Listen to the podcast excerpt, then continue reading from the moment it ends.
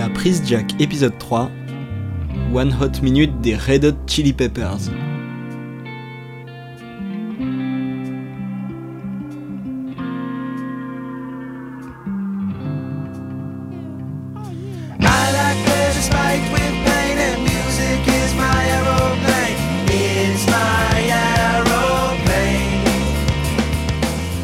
Bien bonjour à tous, bienvenue dans cet épisode de, de la prise Jack euh, qui aujourd'hui sera consacré euh, à l'album des Red Hot Chili Peppers euh, One Hot Minute. Euh, voilà, donc moi c'est Nils, je suis avec Marie, ça va Marie? Ça va très bien et toi, Nils? Génial, ça va super. Je suis aussi avec Kevin qui rejoint euh, notre équipe. Salut Nils, bonjour à tous. Et on est avec Olivier qui a choisi cet album et qui va nous en parler un petit peu. Alors euh, Olivier, comment ça va déjà? Ben, bonsoir, ça va très très bien. C'est mercredi soir, on est bien. Nickel. Euh, alors pourquoi t'as choisi cet album Olivier? Raconte-nous. Alors, pourquoi j'ai choisi cet album? Parce que c'est pas un album des Red Hot. Et euh, les Red Hot Chili Peppers, ben, c'est les Red Hot Chili Peppers, c'est l'album One Hot Minute, c'est juste un ovni dans leur, dans leur carrière discographique. Et j'avais envie un petit peu de sortir cet album un peu euh, euh, hors, des, hors des sentiers, qui est un peu différent, donc j'avais envie de le mettre un petit peu en lumière. Alors pour donner un peu le contexte de cet album, en fait c'est le sixième album déjà des Red Hot Chili Peppers. Euh, et pour en parler, donc il est sorti en 1995, 1995 pour mes amis voisins. Et en fait cet album-là, c'est le sixième album et c'est donc le successeur du cinquième album. Jusque-là on est tous à peu près raccord. Ça va. Oui. Et, Félicitations. pour parler de cet album-là, il faut absolument parler de l'album précédent qui s'appelait Blood, Sugar, Sex, Magic. Un album qui est sorti en 1991, une année charnière dans le rock et dans le rock alternatif. Euh, il faut se souvenir que cette année-là, il y a des gros, gros mastodontes, mastodontes pardon, hein, qui sont sortis. Alors, on peut parler du Black Album de Metallica, hein, qui était déjà un changement de genre euh, assez flagrant. Euh, mais si on parle des Red Hot Chili Peppers, l'album Blood Sugar Sex Magic, il est juste sorti le même jour qu'un certain Nevermind de Nirvana. Euh, donc au niveau compète, euh, c'était chaud quand même. Euh, c'était une belle année, il fallait réussir à sortir du lot cette année-là. Et les Red Hot s'en sont plutôt bien sortis puisque leur album Blood Sugar Sex Magic se sera vendu à 12 millions d'exemplaires, ce qui est plutôt pas mal. Euh, donc plutôt un beau succès pour cet album-là, qui était le, donc le cinquième album. Le parcours des Red Hot euh, a commencé assez fort, puisque c'est un groupe qui s'est euh, bien développé sur la scène de LA, de, Los Angeles, repéré par EMI. EMI a mis un petit peu les sous, ils ont eu quelques bons producteurs sur la route. Euh, puis, changement, de, changement de, maison de disques, euh, les Red Hot peuvent se prendre un petit peu de le luxe de, de choisir, etc. Ils sont un peu courtisés par tout le monde. Ils sortent un album majeur avec un producteur majeur et avec un guitariste majeur. Alors, ce qui est important chez les Red Hot, c'est le line-up, euh, la composition du groupe. C'est un noyau qui tourne autour de deux personnes, le bassiste Flea et le chanteur euh, Anthony Kiddis, rejoint à partir de Blood Sugar Sex Magic par un guitariste euh, extrêmement doué qui s'appelle John Frusciante. Donc, cinquième album arrivé de John Frusciante. Et juste avant, euh, de Chad Smith à la batterie, quatrième album. Et donc, le noyau s'est solidifié un petit peu autour de, de- de ces gens-là, euh, sachant que euh, le, le guitariste John Frusciante euh, va avoir euh, des, des, des périodes de on and off en fait dans le groupe. hein. Il va les rejoindre et puis il va les, les quitter. Enfin, ça va être une histoire un peu compliquée pour lui. Il va, il va sortir plusieurs fois du groupe, rentrer plusieurs fois dans le groupe. Et, euh, et donc voilà. Donc c'est un petit peu particulier à ce groupe. C'est ce changement de, line-up euh, assez fréquent qui s'est quand même solidifié autour d'un guitariste régulier, mais il y en a eu plusieurs. Et Dave Navarro va les rejoindre pour le sixième album. Euh, pourquoi va les rejoindre? Parce que John Frusciante va mal supporter la célébrité. Euh, ça vous rappelle un petit Kurt Cobain peut-être. Euh, bah, c'est un petit peu ce qui lui est arrivé. hein. Difficile de suivre un groupe qui fait des tournées mondiales, euh, etc. Euh, donc il va se retrouver un petit peu en difficulté avec ça, puis il va tomber dans la drogue. Euh, c'est pas bien la drogue. Euh, et Anthony c'est Kiddis mal. était déjà un gros usager de drogue, Oui. avait déjà euh, vécu le, le, avait déjà vécu le problème de la drogue juste avant. Donc euh, là aussi, le problème de la drogue est très récurrent chez les Red Hot et on va le retrouver sur, euh, sur cette période-là. Euh, donc John Frusciante étant out, eh bien, les Red Hot doivent se trouver un nouveau guitariste. Ils ont en tête de liste un certain Dave Navarro. Dave Navarro, son background, son, parcours, il était le guitariste de Jens Addiction. Jens Addiction, c'est un groupe assez important dans la musique alternative.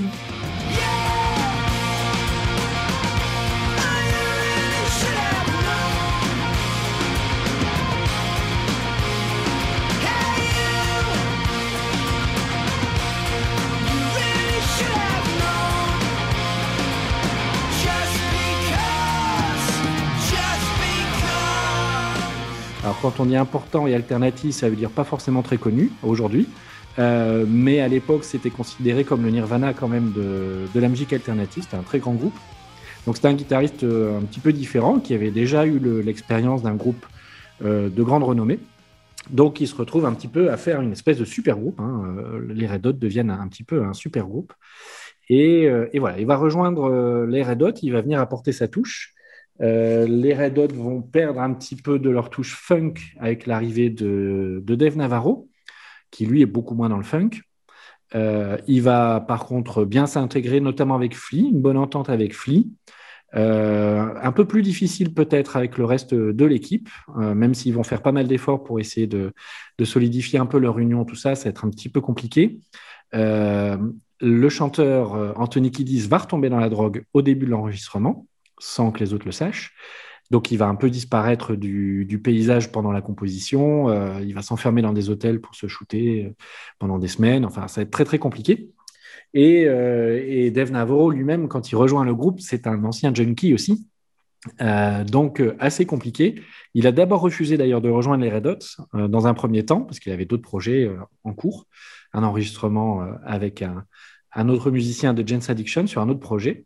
Et puis, il va finir par rejoindre quand même les, Red Hot quelques, quelques temps plus tard et commencer l'enregistrement euh, avec, euh, avec toute l'équipe. Donc, voilà un petit peu comment ils se sont retrouvés avec ce guitariste un peu différent, à écrire du coup une musique un peu différente. La composition aussi de l'album va être différente puisque Dave Navarro est beaucoup moins dans le buff et dans le jam que les autres euh, des Red Hot. hein. L'écriture se faisait souvent euh, en jouant ensemble en fait chez les Red Hot, tandis que Jens Addiction, chacun arrivait avec son morceau déjà fait, le présentait aux autres et puis on partait là-dessus quoi. Donc euh, la façon d'écrire va être très différente et du coup va être très compliqué. Les Red Hot vont avoir beaucoup beaucoup de mal à accoucher de cet album. Euh, la composition, euh, l'écriture va être très très longue, euh, bien plus longue que d'habitude, donc éprouvante euh, et pas forcément satisfaisante pour tout le monde. Donc voilà comment arrive cet album, euh, qui, vient donc derrière un mastodonte, Blood Sugar Sex Magic, et qui va essayer de, de reproduire le succès de l'album précédent. Voilà un petit peu le, le parcours. Moi, je propose qu'on découvre la première plage de l'album qui s'appelle Warped.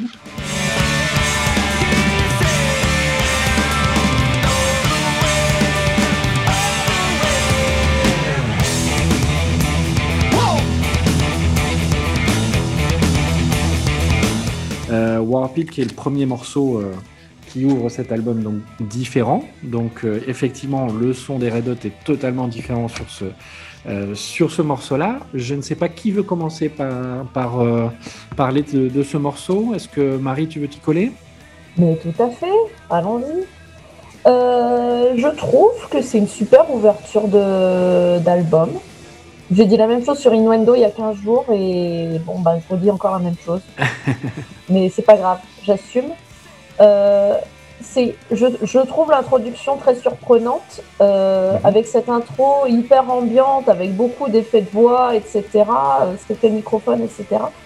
Et qui très très vite, rapide, enfin, part sur un côté hyper frénétique, euh, ce riff qui est un peu, ouais, qui est- on, on a l'impression que ça va pas s'arrêter. C'est 100% rock'n'roll, très très loin de ce que les Red Dot nous avaient proposé par le passé. Euh, à comparer avec Power of Equality qui est sur Blood, Su- Blood Sugar Sex Magic, bah, ça n'a juste rien à voir.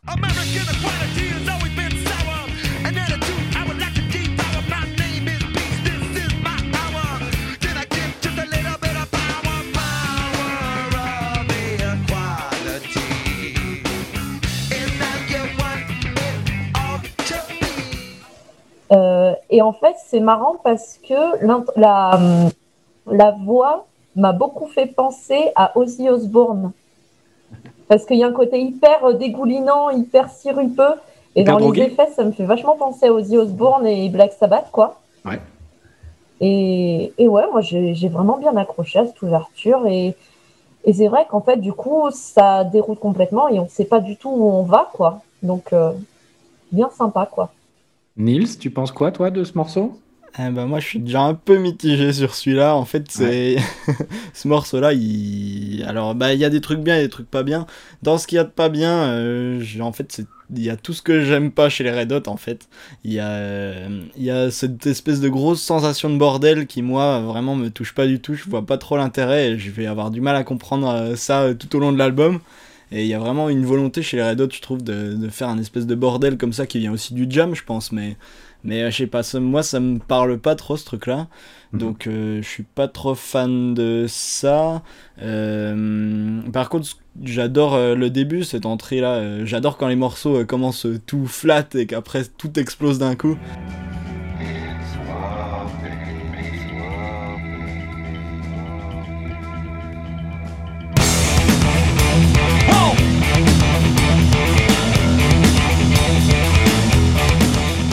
Ça hyper cool. Je pense que c'est peut-être une idée de Rick Rubin, donc euh, que tu as évoqué tout à l'heure, qui est le producteur. Euh, juste pour en parler un peu, c'est un des producteurs les plus importants euh, de rock. Il a travaillé avec ACDC, System of a Down, euh, Rage Against the Machine, euh, Linkin Park, tout ça. Et, euh, et je pense que Système, voilà. on sent le. Ouais, n'a pas travaillé avec lui finalement C'est la question sur ces 20 dernières années, euh, qui n'a pas travaillé avec Rick Rubin ça Ouais, c'est vraiment le producteur de rock. quoi. Et donc euh, on sent là vraiment s'il y a un, truc à féliciter dans cet album pour moi, c'est vraiment la production qui est vraiment nickel. Et euh, ça n'a pas vieilli du tout et tout ça, donc je trouve ça cool. Après, euh, ouais, le solo est sympa, je trouve. je trouve qu'il fait une bonne entrée dans l'album, notre ami, notre ami Dave. Mais, mais voilà, donc le solo est cool, mais c'est vrai qu'il y a un gros bordel qui, moi, me parle pas trop trop et c'est à peine long pour moi, je trouve. Euh, voilà, mais bon, ça passe quand même bien à ce moment-là du disque, même si je vais me lasser un peu plus tard, je vais commencer à me lasser un peu de ce style-là. Euh, Là, ça passe pas mal, je vais mis 6 sur 10, voilà. Oh, Tu donnes déjà ta note avant, avant Ah, que tout le monde pardon, ait c'est à la fin du. Pardon. Ah oui, ouais, la rejoins. prochaine fois. Je rejoins complètement ce que dit Nils. Euh, Il y, a, il y a vraiment ce côté très, très bouché qui me dérange pour moi et, euh, dans, dans le son. hein. Euh, Il y a vraiment, pour moi, les Red Hot, un côté euh, Dr. Jekyll, euh, Mr. Hyde, euh, euh, où euh, il y a toutes les musiques des Red Hot qu'on connaît qui sont beaucoup plus mélodieuses avec euh, une structure vocale, euh, voilà, des rythmes beaucoup plus posés et ce côté très bouché, très. euh, euh, On salue tous les de France, hein, d'ailleurs. Ouais, voilà, exactement. Mais, euh, mais voilà, du coup, euh, moi, j'ai déjà été très agressé euh, à l'intro. Je m'attendais pas du tout à ce que, à ce que ça parte. Du coup, j'ai bien monté le volume et là, d'un coup, euh, j'ai eu une mal. belle surprise. Ça fait mal aux oreilles. hein. Ouais. euh, après, le riff, je le trouve très cool. Euh, les superpositions de voix, j'ai vraiment du mal.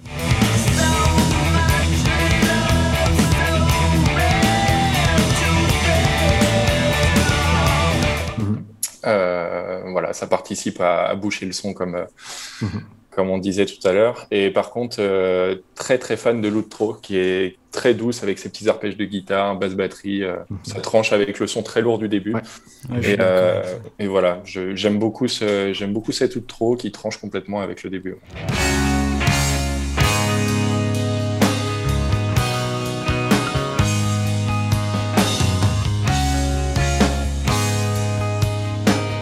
je suis assez d'accord avec vous, je rejoins un petit peu sur l'intro. Alors moi par contre je l'adore. Euh, J'ai découvert l'album par ce morceau-là, parce que euh, moi je suis d'une époque où on écoutait les albums, les albums euh, en entier, messieurs, dames. Et non, c'était un morceau qui avait été utilisé bon aussi temps, pour la- messieurs, dames. Exactement. C'était aussi un morceau qui avait été utilisé un peu pour la promo, puisque j'ai découvert ça dans une, une radio rock. hein. Ça avait commencé avec ce, ce morceau-là. C'est le Et premier donc, single, euh, il me semble. Ça, je ne sais plus si ça a été un single Warped. C'est oui, c'est bien Ouais, possible. premier single de l'album. Je crois Voilà. que ça a été le troisième single. Ouais. Et, et en tout cas, le- le- le- l'intro euh, a une Ouais, c'est le premier, je confirme. L'intro a une vraie fonction. euh, elle met dans l'ambiance. euh, donc, euh, l'intro avec les voix un peu retardées, tout ça, un peu, un peu lente, ralentie, etc. déjà, ça tranche avec ce que fait Anthony Kiddis habituellement sur les Red Hot, où c'est plutôt frénétique. Il faut savoir que c'est un groupe de punk, hein, punk, funk, tout mélangé. Donc bah là, on, on est un petit peu loin avec cette intro. Ça reflète aussi le thème un petit peu qu'on va retrouver sur un peu la, une grande partie de l'album, qui est euh, l'usage des drogues. Anthony Kiedis parle beaucoup de son addiction à travers tout cet album. Et euh, cette intro euh, parle de sa tendance à la dépendance, etc. Si on traduit littéralement, c'est exactement ça, et ça le flingue. Et, et voilà, c'est l'état dans lequel il se trouve. Puis il y a l'explosion, boum, la, musique commence. Là, on retrouve la bonne basse, euh, le, bon son Red Hot, mais avec un riff métal par-dessus. On arrive dans du métal, euh, du métal de l'époque, hein, mais, mais quand même euh, bien métal. On sent tout de suite l'influence de Dave Navarro sur, euh, sur le riff de guitare. hein. Au revoir euh, Frusciante qui nous faisait des trucs euh, très jolis euh, en son presque clair. Là, Justement, euh, je me permets de, de rebondir là-dessus. Ouais. Est-ce que toi qui as un peu plus de recul sur euh, Jane's Addiction, est-ce que c'est un son qu'on retrouve chez eux ou vraiment euh, Navarro est parti sur ce son très heavy pour ça? Alors, c'est une, une vraie évolution, mais dans la continuité, on va dire, Dave Navarro, il est très bon pour tisser des atmosphères musicales. Et on retrouve vraiment ça sur cet album-là. On l'avait retrouvé un peu sur Blood Sugar Sex Magic, euh, merci le producteur aussi, mais, euh, mais là, là, ça se sent bien, il y a vraiment une atmosphère, et tu parles de cet outro qui vient emmener le morceau sur le morceau suivant, et qui ralentit, qui passe tout d'un coup en des sons beaucoup plus doux, le rythme ralentit, la basse vient euh, aussi euh, ralentir un peu le, tempo, tout ça. Bah, c'est exactement ça, c'est vraiment le tissage d'une atmosphère euh, et, chaque son euh, vient apporter euh, voilà, une pierre à, à l'édifice de, de l'atmosphère générale. quoi. C'est c'est vraiment, c'est vraiment une atmosphère. Et sur ce morceau-là, on prend d'abord une claque, puis on ralentit. Et, euh, et moi, j'aime beaucoup ça, ces espèces de morceaux qui changent de rythme un petit peu au milieu. Si on parle aussi d'un point de vue musicien, ce sont tous des musiciens accomplis. Flea, un énorme bassiste, on le sait déjà depuis longtemps, mais ça mérite d'être redit. Ah Euh, bah, Chad Smith Chad ouais, c'est vraiment le, le noyau dur, c'est ce qui sauve le morceau pour moi. Oui, Ils sont incroyables. Sur ce morceau-là, il sort la patate, hein, ce qu'il ne pouvait pas forcément faire, je pense, euh, à fond euh, précédemment. Là, là, on sent que bah, là, il peut envoyer. Euh, alors, il y a aussi euh, sûrement le, le producteur qui est aussi pour quelque chose dans le son, faut pas, faut pas le dénigrer son travail. Euh, la, Dave Navarro apporte une vraie patate. Il y a des espèces d'échos sur sa guitare, etc. C'est très très joli. Moi, je, dans, dans le heavy, ça reste très joli. Et puis, et puis voilà. Et puis, euh, tout d'un coup, euh, on retrouve aussi un petit peu ce qu'ils avaient fait sur l'album précédent, c'est-à-dire que les morceaux sont enchaînés les uns aux autres. Il y a des transitions euh, pour passer d'un morceau à l'autre. Euh, ce qu'on retrouvait sur Blood Sugar Sex Magic, ce qui faisait qu'on pouvait écouter un album très long en une traite.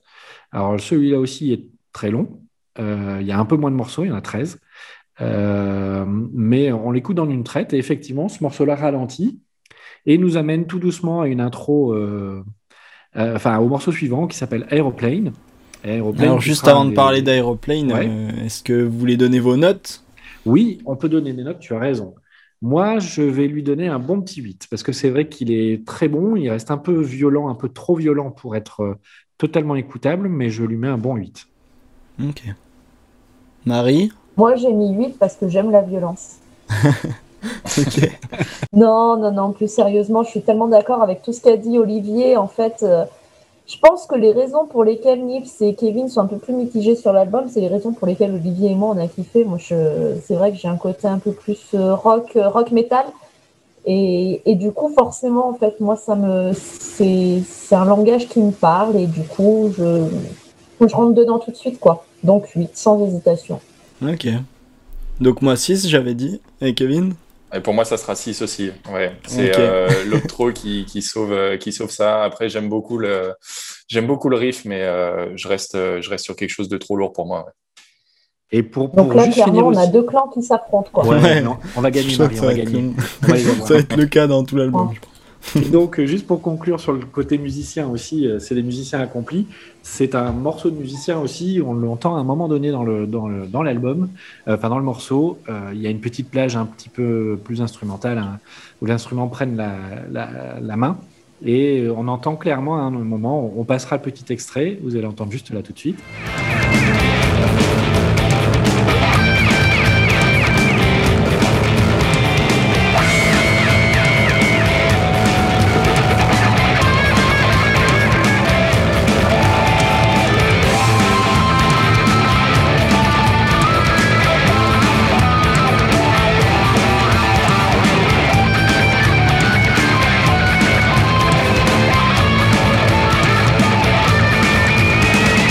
Et donc voilà, à ce moment-là, on entend vraiment les musiciens s'amuser et, euh, la musique, euh, voilà, euh, on sent que mais voilà, c'est la musique de musiciens pour moi. On entend à ce, petit passage-là qu'ils sont dans le studio, ils s'amusent, ils construisent, ils essaient un truc un peu compliqué, un peu, un peu moins basique qu'ils pourraient faire dans d'autres conditions. Et, on les sent assez unis sur ce, passage-là, je trouve. Voilà. Et donc après ce morceau-là, on tombe sur Aeroplane, Aeroplane qui était un de leurs grands succès.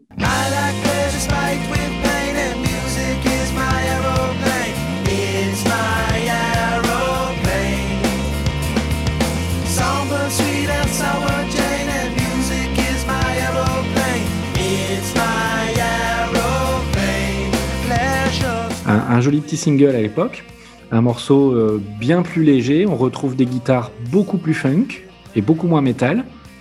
Euh, on se retrouve avec une atmosphère beaucoup plus légère, moi je trouve. Euh, c'est mignon comme tout. on a des, on a des, des petits passages très sympas. on entend des petits enfants, c'est tout mignon. Et en fait, c'est c'est la classe de, de la fille de Flea, le bassiste, qu'on entend euh, qui est utilisé pour faire les chœurs à ce moment-là. Voilà, c'est tout mignon. J'aime beaucoup, moi, ce, ce morceau un peu plus léger. Alors, pour le coup, euh, c'est pas forcément euh, le meilleur single pour moi. euh, ça représente pas forcément totalement l'album, je trouve. Mais il est pas mal. J'aime beaucoup le solo de guitare. À nouveau, moi qui suis très guitare, bah, Dave Navarro, dans cet album-là, je trouve excellent.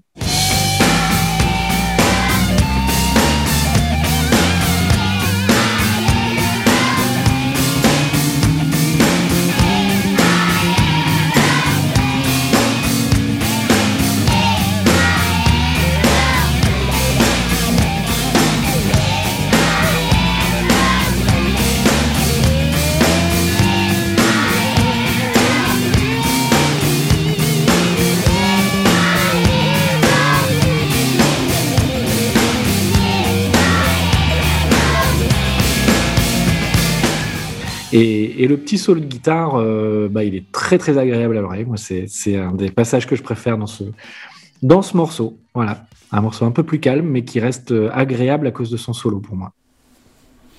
Ouais, non, mais je suis assez d'accord. euh, bah, pour une fois, je vais être gentil parce que ça va pas être tout le temps dans cet album, donc euh, je vais en profiter pendant que je suis encore euh, en forme et que je suis pas encore trop fatigué d'écouter. Mais, euh, mais ouais, j'adore Aeroplane. Pour moi, c'est la meilleure de l'album. Euh, forcément, c'est beaucoup plus du Red Hot classique, mais moi, ça me parle déjà beaucoup plus. Il y a un groove, mais de dingue, vraiment. Il y a de la wah donc j'adore, j'adore la wah Moi, il me suffit Ouais. de ça et je suis content. Euh, le, le, le refrain est vraiment catchy, on le retient direct. Euh, la basse sur le couplet, elle est dingue en slap comme ça, c'est vraiment. euh, Qu'est-ce que j'aime euh, Flea quand il fait ça, c'est vraiment trop cool.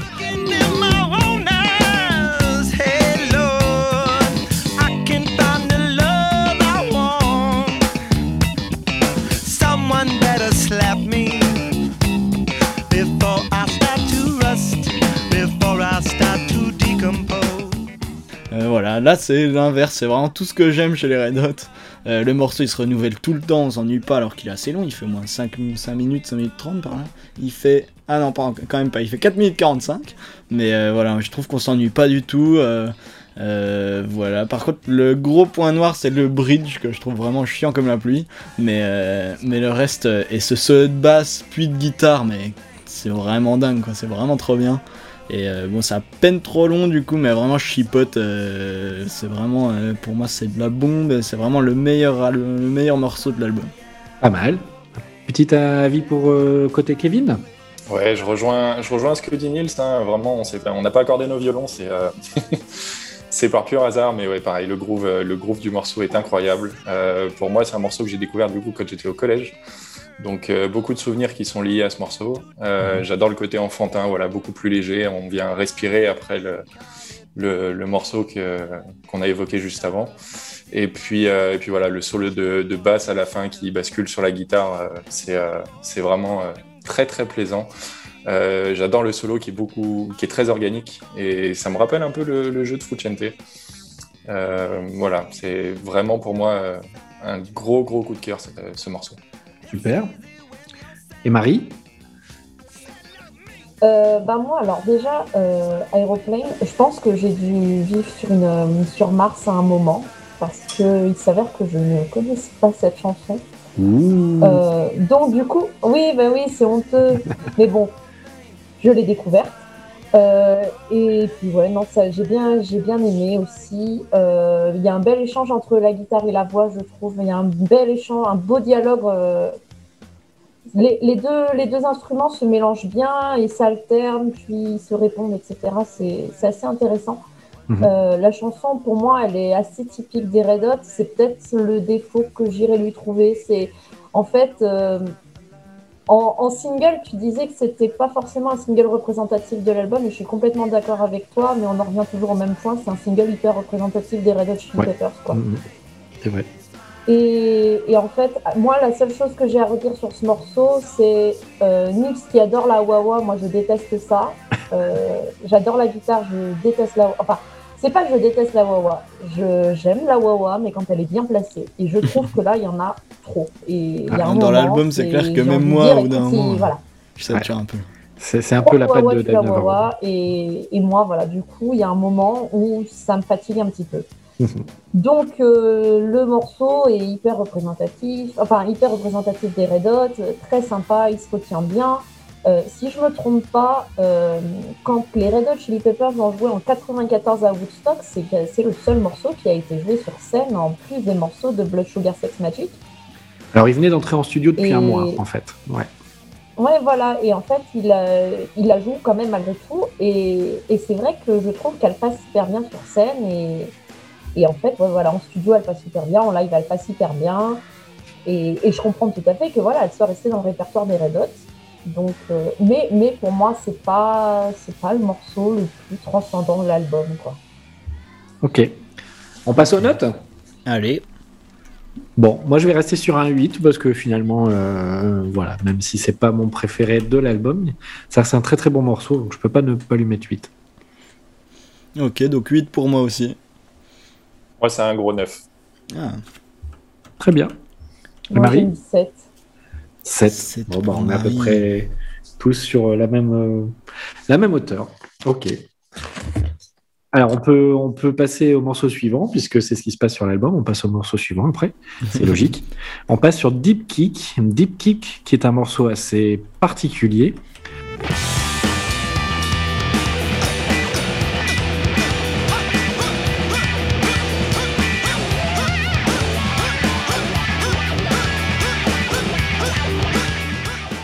Là aussi, on parlait d'atmosphère. Alors là, on tombe un petit peu dans du psychédélique, pour on moi. va pas être copains là-dessus.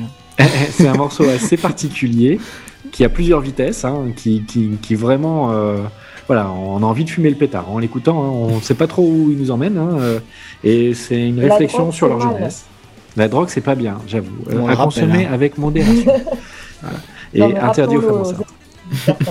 Exactement. Et donc, euh, voilà, c'est une réflexion sur leur jeunesse, hein, leur vie à San Francisco, euh, notamment Affli et Kiddis, hein, qui sont les deux, deux pro- protagonistes ici euh, et les, les auteurs. Donc, euh, ici, ils viennent parler un petit peu de leur enfance, etc. Donc, un passage un peu bizarre, je trouve, moi, personnellement, en troisième morceau sur l'album, arriver sur un ovni comme ça. Mais l'album est un ovni, composé d'ovnis. Donc, voilà, c'est la première surprise pour moi de l'album. La première mauvaise surprise, euh, parce que c'est un peu inégal. hein. C'est un peu le sentiment que j'ai sur cet album. Les morceaux sont un peu sont bons, mais l'album est inégal. Et là, on tombe un petit peu voilà, sur des, des mollesses euh, en plein milieu, puis on se reprend des claques. euh, on ne sait pas trop pourquoi. Et voilà, moi je suis. Je, je, il, est, il est joli ce morceau, mais, mais non. voilà, j'ai pas compris forcément l'intérêt de ce morceau à cet endroit-là dans l'album. Et euh, parce que j'aime bien l'album depuis longtemps, euh, je le passe, je le supporte, mais euh, à la première écoute, je peux comprendre qu'il déstabilise totalement. Kevin, tu veux en parler? Euh, oui, pour moi, bah, au-delà de la presque belle contrepétrie anglo-saxonne euh, qu'on pourrait retrouver dans le titre, euh, voilà, il y a une, euh, une intro très aérienne, euh, très, très sympa. Je me, laisse, je me laisse verser et puis après je décroche complètement. euh, voilà. Pour moi, les oh shit sont interminables. Euh, il y en a trop durant le couplet, une scène sonore très très compliquée.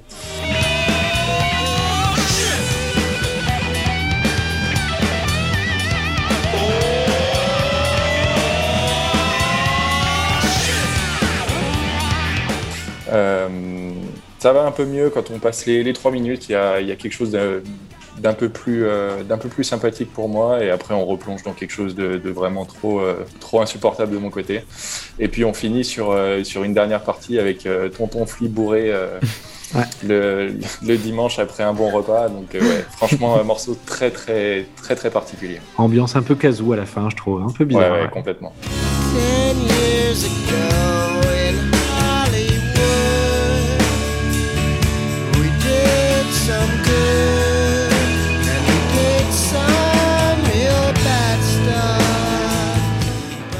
Mais le kazoo, c'est super. C'est vraiment un, instru- un instrument sous-estimé. Oui, oui. Mais juste après de la guitare métal, c'est très étrange. Nils, tu veux nous dire quelque chose sur Diptyque, toi? Eh bah, c'est long, c'est long, oh c'est long, mon dieu. Ça fait 6 minutes 30, euh, les gars, c'est beaucoup trop quoi. Réduisez vos morceaux. Bon, là, en, en vrai, les autres ça passe pas mal parce qu'il y en a pas mal qui font plus de 6 minutes. Et d'habitude, ça passe pas mal parce qu'ils changent souvent et tout. Mais là, oh là là, qu'est-ce que c'est long. Euh, J'aime bien la partie parler du début, comme vous disiez. Je trouve que ça, ça donne un petit côté un peu badant qui est très sympa. Euh, mais euh, bah, quand la rythmique part, c'est la première fois de l'album et ça va pas être la dernière où je me dis encore, mais j'ai déjà entendu ça, c'est pas possible.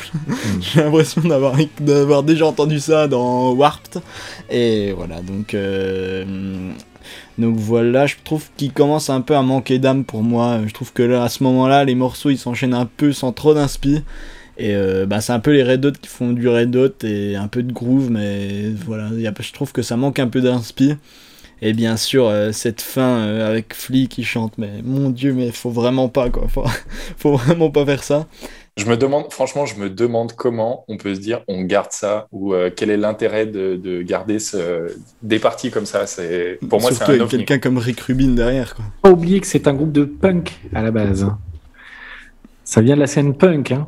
On a, il y a de l'audace derrière ce groupe. hein. Ouais, mais bon là, trop d'audace, tu l'audace. hein. Mhm. bon, bah, moi, pour un deep kick, euh, je vais mettre un, un joli 3. Un joli 3, ah ouais. Ouais. Moi je vais partir sur 3 aussi. Et ben moi j'ai mis 4, mais euh, si vous vous allez taper sur 3, euh, je me dis que j'ai peut-être été un peu, un peu généreux. Ah non, non, mais chacun donne sa note. hein, je sur- change, pas, ta note pour Je nous. oui. Et Marie? Moi, j'ai mis 6. Ah, c'est bien. Oh, sympa. Très bien. Mais ouais, mais je suis gentille quand je veux. Alors du coup, non, mais enfin, moi j'aime bien ce côté. Enfin, il y a un côté hyper sombre et un peu ambigu. On sait pas où on va et je trouve que c'est un peu typique du. Ça me fait beaucoup penser au rock psychédélique que dont tu as parlé au début en présentant un peu l'album. Ouais. Moi, j'adore le rock psychédélique et, et puis j'ai mis ce son de basse quand même parce que je trouve que voilà, malgré tout, le son de basse de Flea est quand même incroyable. Ouais. Euh, effectivement, il ne casse pas trois pattes à un canard. On a déjà entendu cette, ce genre de structure sur, euh, sur. Euh, donc, au bout d'un moment, enfin, au bout du troisième morceau, on se dit est-ce que c'est vraiment ce que j'ai envie de réentendre là, maintenant, tout de suite? Clairement, non. Euh, et puis, bon, Flea, vous l'avez très bien dit, hein, il, est aussi bon il est aussi bon bassiste pardon, que là, sur ce morceau, il, est mauvais chanteur. Quoi. Donc, euh, donc voilà, mais la structure. Et, mais j'aime bien ce côté un peu libre et sans, sans Ouais. filtre. Quoi. Hmm, C'est un petit peu le morceau de jazz de l'album. Ok, ça va. ça marche. On passe donc à My Friends, qui est donc le quatrième morceau. My friends are so depressed.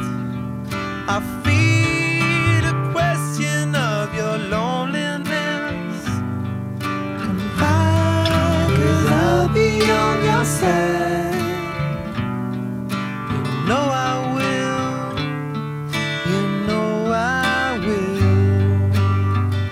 Qui pour le coup est aussi un morceau assez connu hein, de cet album-là.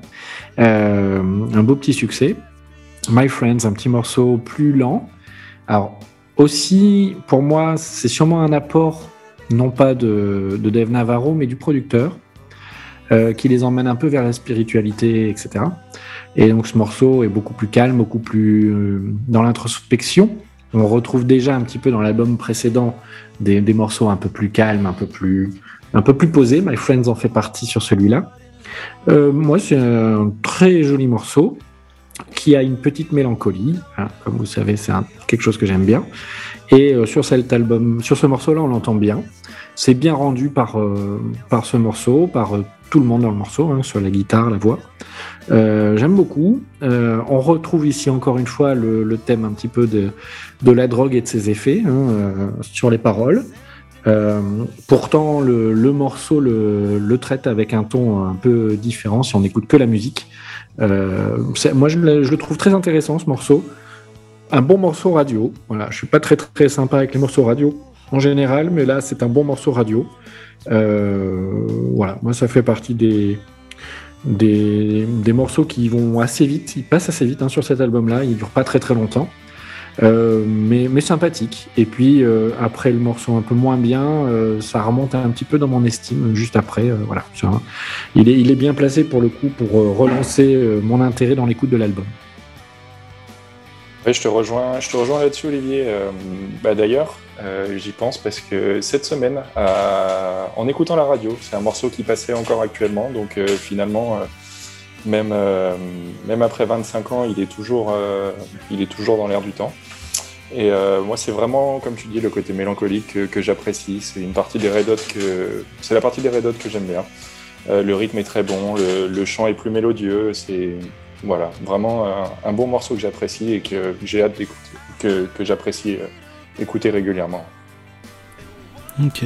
Bah moi euh, j'aime bien, je trouve que le riff est très sympa, mais je trouve que ça casse pas trois pattes à un canard, c'est une balade vraiment très classique. euh, on a un peu l'impression qu'ils mettent ça parce qu'il faut une balade à ce moment-là des albums. Et, euh, et je trouve que, ouais, je sais pas, je suis pas trop fan. Je trouve que le chant est pas très joli. Il y a toujours ce côté un petit peu faux, un peu en dehors de. un petit peu faux volontairement. Et je trouve que ça peut marcher pas mal, mais le problème c'est qu'ils essayent de faire des harmoniques par-dessus. Et ça pour moi c'est un problème, c'est que si soit tu fais un truc un peu, euh, un peu euh, dissonant exprès, un peu libre comme ça, et ça marche bien, mais si tu essayes de faire des accords avec ça en rajoutant une autre voix par-dessus, forcément que ça marche pas puisque c'est un peu faux, donc euh, je comprends pas trop pourquoi ils font ça, et je trouve que ça marche pas trop trop. Mais bon, le riff est sympa, et ça s'écoute quand même très bien. On n'est pas au niveau de ce qu'on a écouté juste avant, là, c'est quand même un peu mieux. Et Moi, je trouve que le. C'est c'est une chanson assez typique de la musique pop, quoi. C'est c'est une chanson pop classique, une petite balade un peu mélancolique. Alors, après, moi, je. C'est peut-être dans ma tête, hein, mais je trouve qu'il y a une espèce de dualité un peu dans ce morceau et qu'il n'est pas si sombre que ça. Enfin, il y a un côté un petit peu lumineux malgré tout, quoi. Euh, je ne pourrais pas vous dire d'où je trouve ce sentiment-là, mais je trouve qu'il n'y a, pas ce côté, enfin, il y a ce côté clairement mélancolique, mais euh, je trouve ça presque réducteur en fait. Et il y a un côté, je trouve, un peu lumineux là-dedans. J'adore la sobriété de l'orchestration, euh, ce côté guitare-voix de l'intro et tout, moi. et, et sans fioriture, vraiment, c'est. Je trouve ça très chouette, quoi. Et effectivement, ça casse pas trois pattes à un canard, mais est-ce qu'il vaut mieux pas casser trois pattes à un canard et pondre un My Friends que de se casser un peu plus la tête et arriver sur des morceaux de 6 minutes qui n'ont ni queue ni Ça, on est d'accord. Complètement. ça fait chier. Donc, euh, donc voilà, c'est simple et ouais, efficace. un bon morceau pour guitariste amateur aussi. Donc euh, très sympa à, à essayer de, de faire sonner. Euh, au niveau des notes, euh, bah, moi je, je vais partir sur un, sur un, sur un 8. Ok. Moi, je suis partie sur un petit 7. 8 pour Olivier, 7 pour Marie. Kevin, combien tu nous mettrais Moi, c'est un, c'est un joli neuf également. Ah ouais, carrément. Eh ben, je vais encore passer pour le méchant, mais moi j'ai mis 5 parce que bah, c'est la moyenne, c'est ni pas bien ni bien, c'est vraiment, j'en ai pas grand chose à faire de ce morceau. Donc euh, un petit 5, euh, voilà, euh, qui passe bien, voilà. Ok. Du coup, on peut passer au morceau d'après qui s'appelle Coffee Shop. Est-ce que Kevin, tu veux commencer?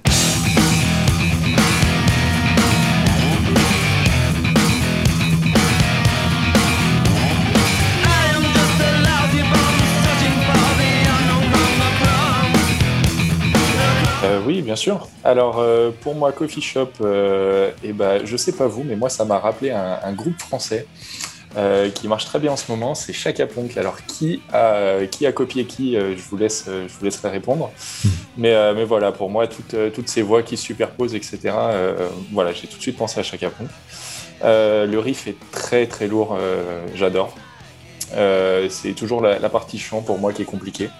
Mais, euh, mais franchement, on détache, euh, on détache la piste de chant. euh, je, me fais un énorme kiff en concert à écouter ça. La deuxième partie du, morceau avec le solo de basse de Flea est incroyable.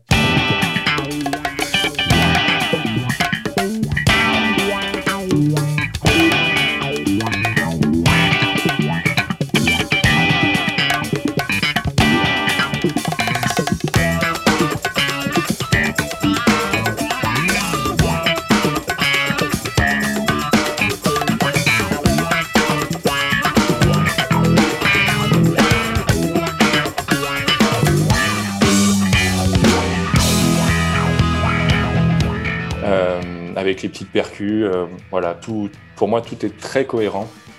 Euh, juste les, quelques accords plaqués à la guitare, euh, j'adore. Et voilà, franchement, pour moi, le, gros plus, c'est euh, le riff et, les solos de basse de Flea qui sont, qui sont pour moi incroyables. Et vraiment, quel plaisir à écouter ça. Je suis complètement d'accord avec toi. Franchement, c'est un de mes morceaux préférés de l'album. Euh, Il y a un côté très brutal en fait. Si on se prend le, on se prend le morceau dans la gueule et, et on se le prend jusqu'à la fin et on décroche pas quoi. Tout, tout est très bien construit, tout est cohérent. Euh, on se plaignait justement des morceaux qui manquaient un petit peu de cohérence et qui étaient longs. Celui-ci, c'est vraiment pas le cas. Le solo de Flea, comme tu l'as dit, il est exceptionnel. Euh, non, c'est juste vraiment, un, pour moi, c'est une des, une des plus belles surprises de cet album. Et, et pour le coup, c'est une chanson que j'ai gardée dans mes, que j'ai gardée de côté à réécouter régulièrement parce que vraiment, trop, trop bien. Ouais, comme tu dis, après plusieurs écoutes de l'album, euh, c'est vraiment un morceau que, que j'ai eu plaisir à cocher et à me dire, euh, je reviendrai dessus parce que belle découverte. Nils? Euh, bah ça va, moi j'aime bien ce morceau-là. Euh, euh, après, il y a quand même beaucoup de trucs que j'aime pas forcément, puisque je suis un peu le grincheux dans cette émission. C'est aujourd'hui, je suis, je fais le rôle du grincheux. Euh, bah en fait, j'en ai un peu marre, ça y est. C'est le moment de l'album où j'en ai un peu marre du chant, j'en ai un peu marre du côté toujours un peu pareil de l'album. Le chant là, bah il est pareil, il est trop dissonant pour moi. Je comprends vraiment pas l'intérêt de faire du dissonant pour faire du dissonant. Euh, mais après, c'est sûrement moi qui ai pas trop, compris la, la volonté, mais ça je comprends pas trop. Le bridge instrumental c'est sympa, je trouve, avec la percu et tout. Mais par contre, Navarro, je le trouve un peu en pilote automatique. Il fait un peu pareil que tout le reste de l'album et on a l'impression qu'il remplit un peu et c'est là à ce moment-là que je commence même moi à me lasser de la wawa alors que j'adore ça Mhm. parce que je trouve qu'il fait un peu de la wawa pour faire de la wawa sans trop réfléchir. Euh, Il s'est dit bah c'est mon style alors je vais faire ça pendant ce moment-là et puis comme ça comme ça ça fera le taf quoi. Donc je trouve que c'est pas très pas très inventif niveau guitare et d'ailleurs c'est assez marrant parce que du coup dans l'album il va y avoir plus de solo de basse que de guitare et c'est quand même assez rare euh, dans le rock qu'il y ait plus de que le bassiste soit plus important que le guitariste. Ouais, mais quand on a un bassiste aussi bon, on est obligé de le mettre Ouais, en avant aussi. Et un guitariste aussi nouveau. hein. Il y a aussi cette, euh, Ouais, cette idée-là. Moi, c'est un, un morceau que, que j'aime bien pour le côté justement musical, euh, instrumental. Beaucoup moins la voix pour le coup sur ce morceau-là. Mais au niveau euh, oreille de musicien, on va dire, derrière la musique, ça, ça arrache, c'est vraiment bien. Vraiment très très bon. Euh, le solo de basse, c'est juste euh, ah, mortel, franchement. Excellentissime, franchement très très bon. Enfin, en tout cas, les, sons sont, bien étagés. Le, son de la basse, il est magique. La voix me plaît moins. On s'éloigne du, phrasé euh, qu'affectionne Anthony Kiddis. C'est vraiment un album de rock. Hein. On part bien plus loin du funk habituel et sur ce morceau-là, on, sent hein, que ça s'éloigne. Euh, sans vraiment trouver vraiment le bon chemin. C'est pas tout à fait du rock non plus. hein. La façon de chanter est assez bizarre. Euh, donc ça, c'est un peu mal placé au niveau de ce côté-là. En, tout cas, le morceau derrière, on sent qu'il y a du, il y a, il y a- il y a du niveau derrière. Il y a du level au niveau des, des instruments. C'est c'est vraiment fort, quoi. Donc euh, pour ça, pour ça, j'aime bien. Une petite référence à Iggy Pop en passant. Et, euh, et voilà, et je ne sais pas pourquoi il chante au sujet d'une boutique qui vend du café, j'ai pas bien compris, mais euh, j'ai comme l'impression que ça parle encore de drogue. Je suis sûr qu'ils auront la réponse. Ouais, j'ai l'impression que ça parle encore de drogue ce truc, je sais pas trop. Donc euh, voilà, un, un morceau, moi pour le coup, euh, c'est la musique qui m'a qui m'a accroché sur ce morceau-là. Je lui ai mis un vrai 7. Moi, j'ai mis un très bon 8. Ok, Kevin, combien? Moi, je rejoins Olivier, c'est un 7. Ouais. Ok, moi j'ai mis un 5 parce que j'aurais mis plus si la voix me plombait pas le morceau à ce point-là. Mm. Et donc euh, je vais partir sur 5, euh, voilà. Mais encore une fois, c'est encore un morceau qui est sauvé par Flea et notre ami Chad Smith, encore une fois, qui sont vraiment super forts. On peut passer encore à un moment de gloire de, de Flea. Euh, donc Flea qui a, qui a pris la main sur l'écriture hein, sur ce- cet album pour des raisons évidentes. Hein, euh, Anthony Kiddis était tout simplement pas toujours là. Était parfois sur une autre planète. Euh, le parfois, batteur est un batteur, donc, présent. il connaît pas les notes. Voilà, un batteur, un batteur ne sait pas écrire de la musique, on le sait très bien, n'est-ce pas, Nils? Et donc, Merci, merci. voilà, ici, Flea passe sur son petit moment de gloire. Alors, c'est un petit moment volontaire de, pause dans l'album. Il y en a besoin de temps en temps, un filler. Euh, un petit morceau euh, très court où Flea prend la voix à nouveau.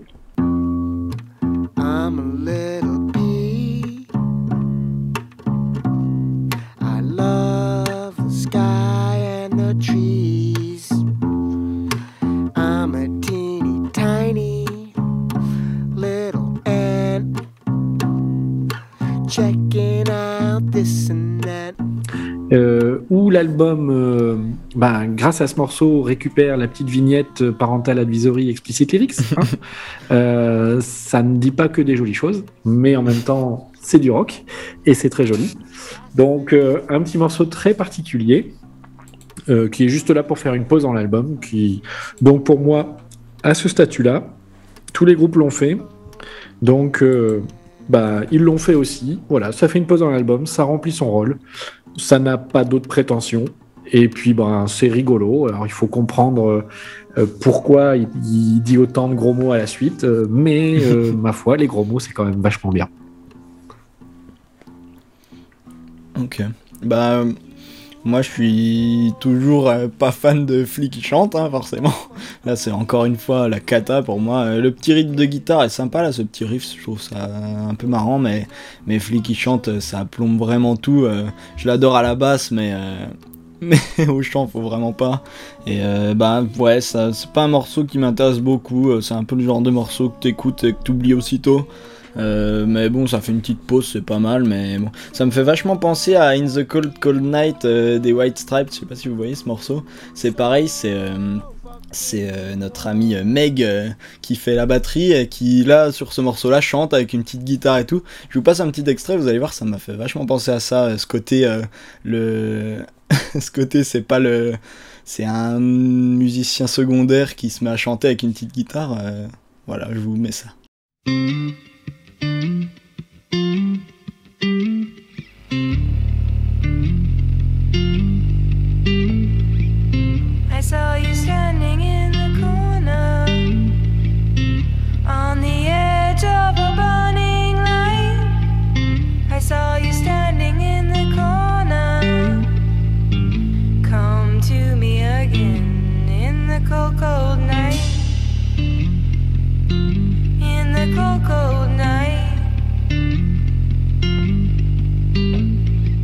Voilà, donc euh, un petit morceau comme ça qui tourne sur les mêmes accords tout le Et long. pas l'avantage de- du morceau que tu viens de présenter, c'est qu'il y a une voix très mélodieuse. Oui, c'est vrai. Voilà, qui, vient, qui renforcer la simplicité de, de l'instrument, mais chose qu'on retrouve pas du tout avec euh, avec Pi. euh, Voilà. Vrai que Euh, tu tu disais un petit morceau court qui fait une pause, je le trouve suffisamment long.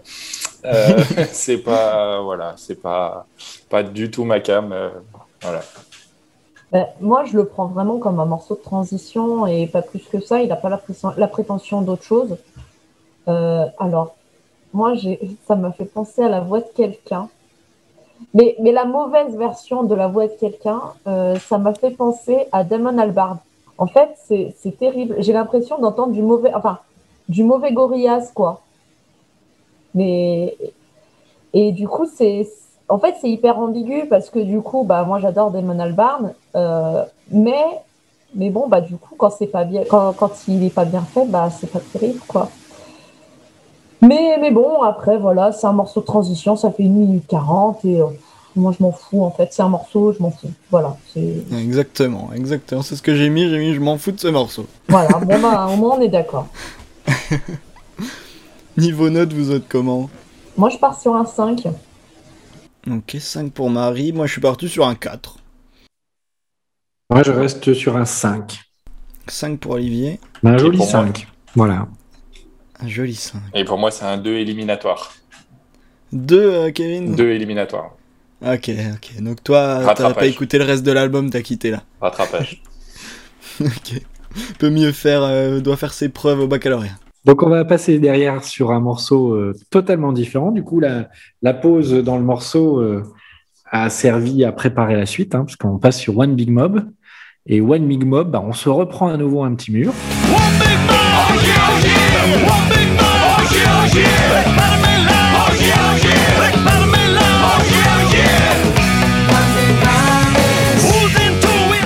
Euh, pour le coup, on retrouve un tout petit peu le côté bordel euh, des Red Hot, mais euh, quand même mieux rangé. Voilà, c'est un bordel bien rangé.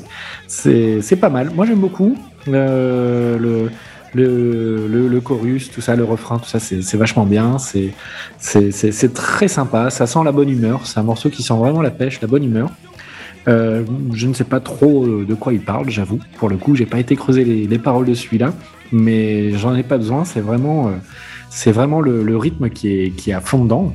Et, et voilà, moi je me laisse vraiment embarquer par le rythme de celui-là. Après m'être un petit peu fait attraper par Pi, euh, qui est tout calme. Là, il me raccroche. Là, alors c'est un petit peu étonnant ce passage d'un morceau rapide à un morceau lent. euh, voilà, c'est un peu compliqué.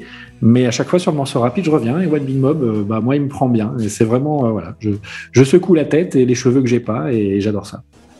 Et moi, je suis complètement d'accord. Je trouve que il y a vraiment, en fait, euh, je me suis noté Rage Against the Machine rencontre euh, les Red Hot Chili Peppers. Il y a un côté hyper, euh, enfin, c'est dingue comme je trouve que les que Rage Against the Machine aurait pu limite faire ce morceau. Il y a, il y a un Et côté noté aussi, je te rejoins complètement. C'est hyper brutal. C'est il y a juste un côté brut. On se prend ça dans la gueule et, et ça marche hyper bien. Je trouve que voilà. le- la guitare, l'orchestration, c'est hyper, c'est hyper sombre. C'est malgré tout, ça reste hyper complexe et c'est très très bien construit. Les transitions sont très bien faites. Euh, Il y a énormément de jeux sur les sons, notamment au niveau de la voix. Euh, c'est vrai qu'on a beaucoup critiqué, je trouve, la voix d'Anthony Kiedis euh, depuis le début de l'album. Et je trouve que là, il arrive à varier un petit peu son registre et, et je trouve que sa voix passe hyper bien sur ce morceau-là. Et, et puis bon, bah, le crescendo de batterie avant la reprise du thème à la fin, euh, c'est juste euh, c'est une tuerie. Donc euh, j'adore.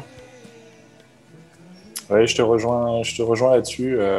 Voilà, il y a, y a le, toujours le retour du petit featuring avec Chaka Punk. Vous l'aurez noté évidemment. Et puis voilà, le, le riff très très sympa. Euh, de mon côté, j'adore. Euh, toujours le, chant qui pêche un petit peu de mon côté, où j'ai du mal à accrocher. Euh, la, la deuxième partie beaucoup plus calme et très planante. J'adore. C'est complètement, complètement mon style. Il y a quelque chose de très organique avec, avec ces cris de guitare qui, qui interviennent. La batterie qui reprend petit à petit ses droits avec la basse.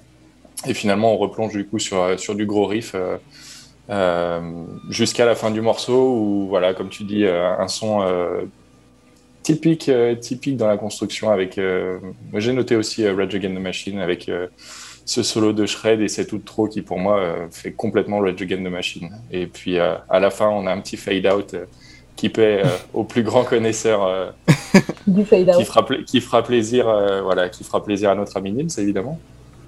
Ouais, bah, euh, ouais, bah, euh, en fait, c'est marrant parce que c'est vraiment le morceau de l'album où il- pour moi il y a vraiment deux morceaux en un. Et, euh, et le premier morceau, bah, j'ai noté, euh, on dirait Fatal Bazooka. c'est vrai. Oh la violence. C'est vraiment pour moi le chant, mais c'est du hip-hop, mais bas du front, mais vraiment comme quand les inconnus faisaient du hip-hop, quoi. C'est C'est vraiment. pas gentil pour Fatal Le Bazooka chant, c'est vraiment hein. un cata pour moi. et, et le bridge du milieu, c'est pour moi, c'est inaudible aussi. C'est vraiment. Euh, J'ai vraiment horreur de ça. On dirait vraiment une parodie le début de ce morceau. Et après, bien sûr, vous l'avez dit, mais c'est vraiment génial. C'est fou d'avoir autant de trucs différents en un album. mais enfin en une chanson même. Mais euh, ouais, ce crescendo de batterie est vraiment génial. Euh, il sample respiration, je trouve c'est une super idée, ça marche pas mal. Euh, voilà, ça sent un peu le Rick Rubin quand même, mais là je fais que extrapoler. Mais je trouve que c'est une bonne idée. Et, euh, et l'outro elle est folle, c'est vrai que c'est très Rage Against the Machine. Mais par contre elle dure mais 4 secondes et ça, mais oh là là, ça m'a fait. Ça m'a énervé parce que Ah, on en redemande. avec tu pourrais tu, tu vires tout le début et tu fais tout un morceau à partir de cet outro de 4 secondes et c'est un milliard de fois mieux ça m'a énervé en plus ça fade out mais laisse tomber comme j'étais vénère Mais, mais je suis curieux, Olivier, est-ce que tu sais quand, euh, quand euh, ce, ce morceau était joué, s'il était joué en live euh, à, à l'époque, si, si justement cette outro était beaucoup plus longue, s'il partait sur un buff et tout, parce qu'il y a vraiment un potentiel incroyable sur, sur cette fin de morceau. Alors, j'ai pas la référence live pour celui-là, pour le coup. Non, je ne sais pas trop. Mais J'ai vraiment je- beaucoup écouté cet album en studio parce que pour moi, la qualité du son euh, de la guitare me, me branche à mort et j'ai peur de ne pas, pas retrouver la même chose dans, dans les lives. Donc, euh, cet album-là, pour moi, c'est un de mes top 10, hein, euh, cet album. Et c'est vraiment un album studio. de tous les temps ou De des tous les temps ever, ouais, c'est possible. En tout cas, les, les, les dix plus grandes surprises, les plus grandes découvertes que j'ai pu faire, ça, ça en fait partie sans problème. Eh ben t'es viré Olivier Mais ouais, qu'est-ce que j'aurais aimé pogoter sur, euh, sur cette outro et sur, sur ces riffs de ce morceau ouais. C'est je très vous bon. propose qu'on se passe cette petite outro avant de donner les notes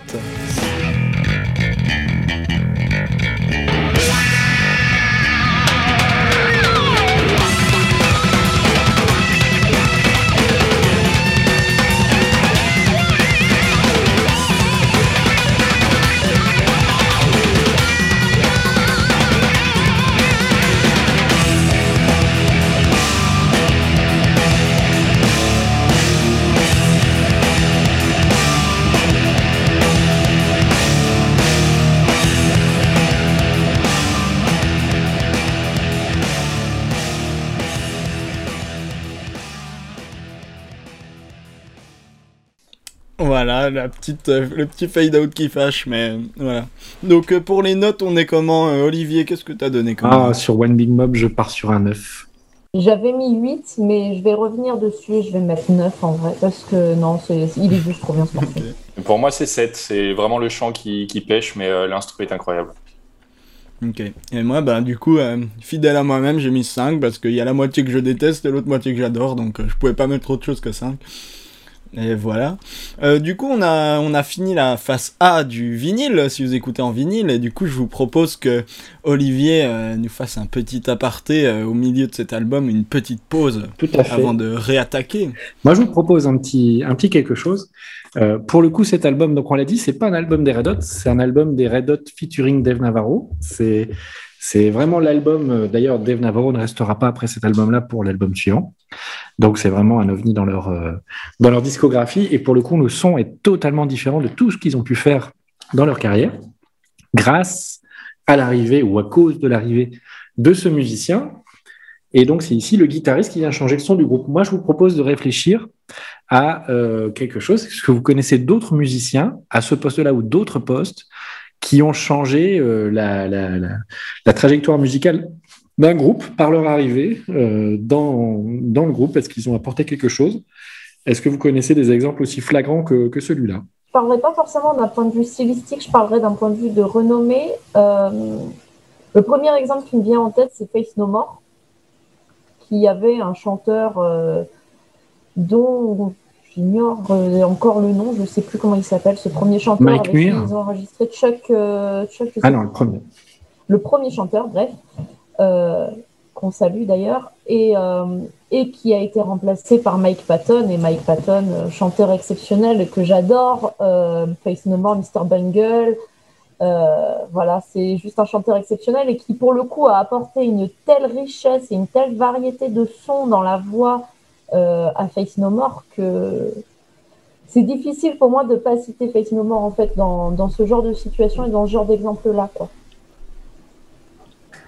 Ouais, c'est c'est un bon exemple. C'est pas forcément le plus flagrant, je dirais. Moi, mais pour moi, c'est le plus bon flagrant, c'est euh, pour moi le plus flagrant, c'est ACDC avec euh, Bon Scott qui est remplacé par euh, ce bon vieux Brian Johnson et qui pour le coup a vraiment changé euh, Euh, pour moi, euh, ACDC avec Bon Scott, c'était vraiment euh, hyper inventif et hyper cool. Et je trouve qu'on a pas mal perdu avec Brian Johnson.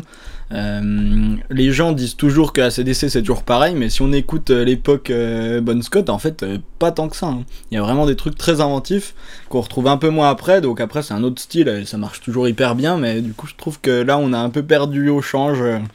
même si vocalement, Brian Johnson est très bon et qu'il a l'air très sympa. C'est vrai que niveau compo, je trouve qu'on a un peu perdu, mais Ouais, c'est mon avis personnel. Moi, je suis pas d'accord avec toi. Je trouve quand même que c'est au moment où, où Brian Johnson est arrivé que ACDC a complètement, je dirais pas explosé, parce qu'avec Highway 12 et Bon Scott, euh, le groupe avait déjà explosé. Mais bon, Back in Black, euh, c'est quand même Brian Johnson et, Ah bah et niveau on renommée, lui c'est sûr. cet album-là qui est juste fantastique et qui, pour moi, reste juste un classique. euh, non, non seulement un classique d'ACDC, mais un classique du rock, quoi. Donc, euh, je sais pas, je, ouais. Ah non, mais niveau, niveau critique et niveau, euh, enfin niveau public en tout cas, niveau euh, écoute et vente d'albums, c'est sûr que c'est Brian Johnson qui a fait exploser le groupe. Mais euh, niveau, ouais, je sais pas, je trouve que ils ont. Après, c'est vraiment cool aussi, hein, j'adore Back in Black et tous les trucs d'après.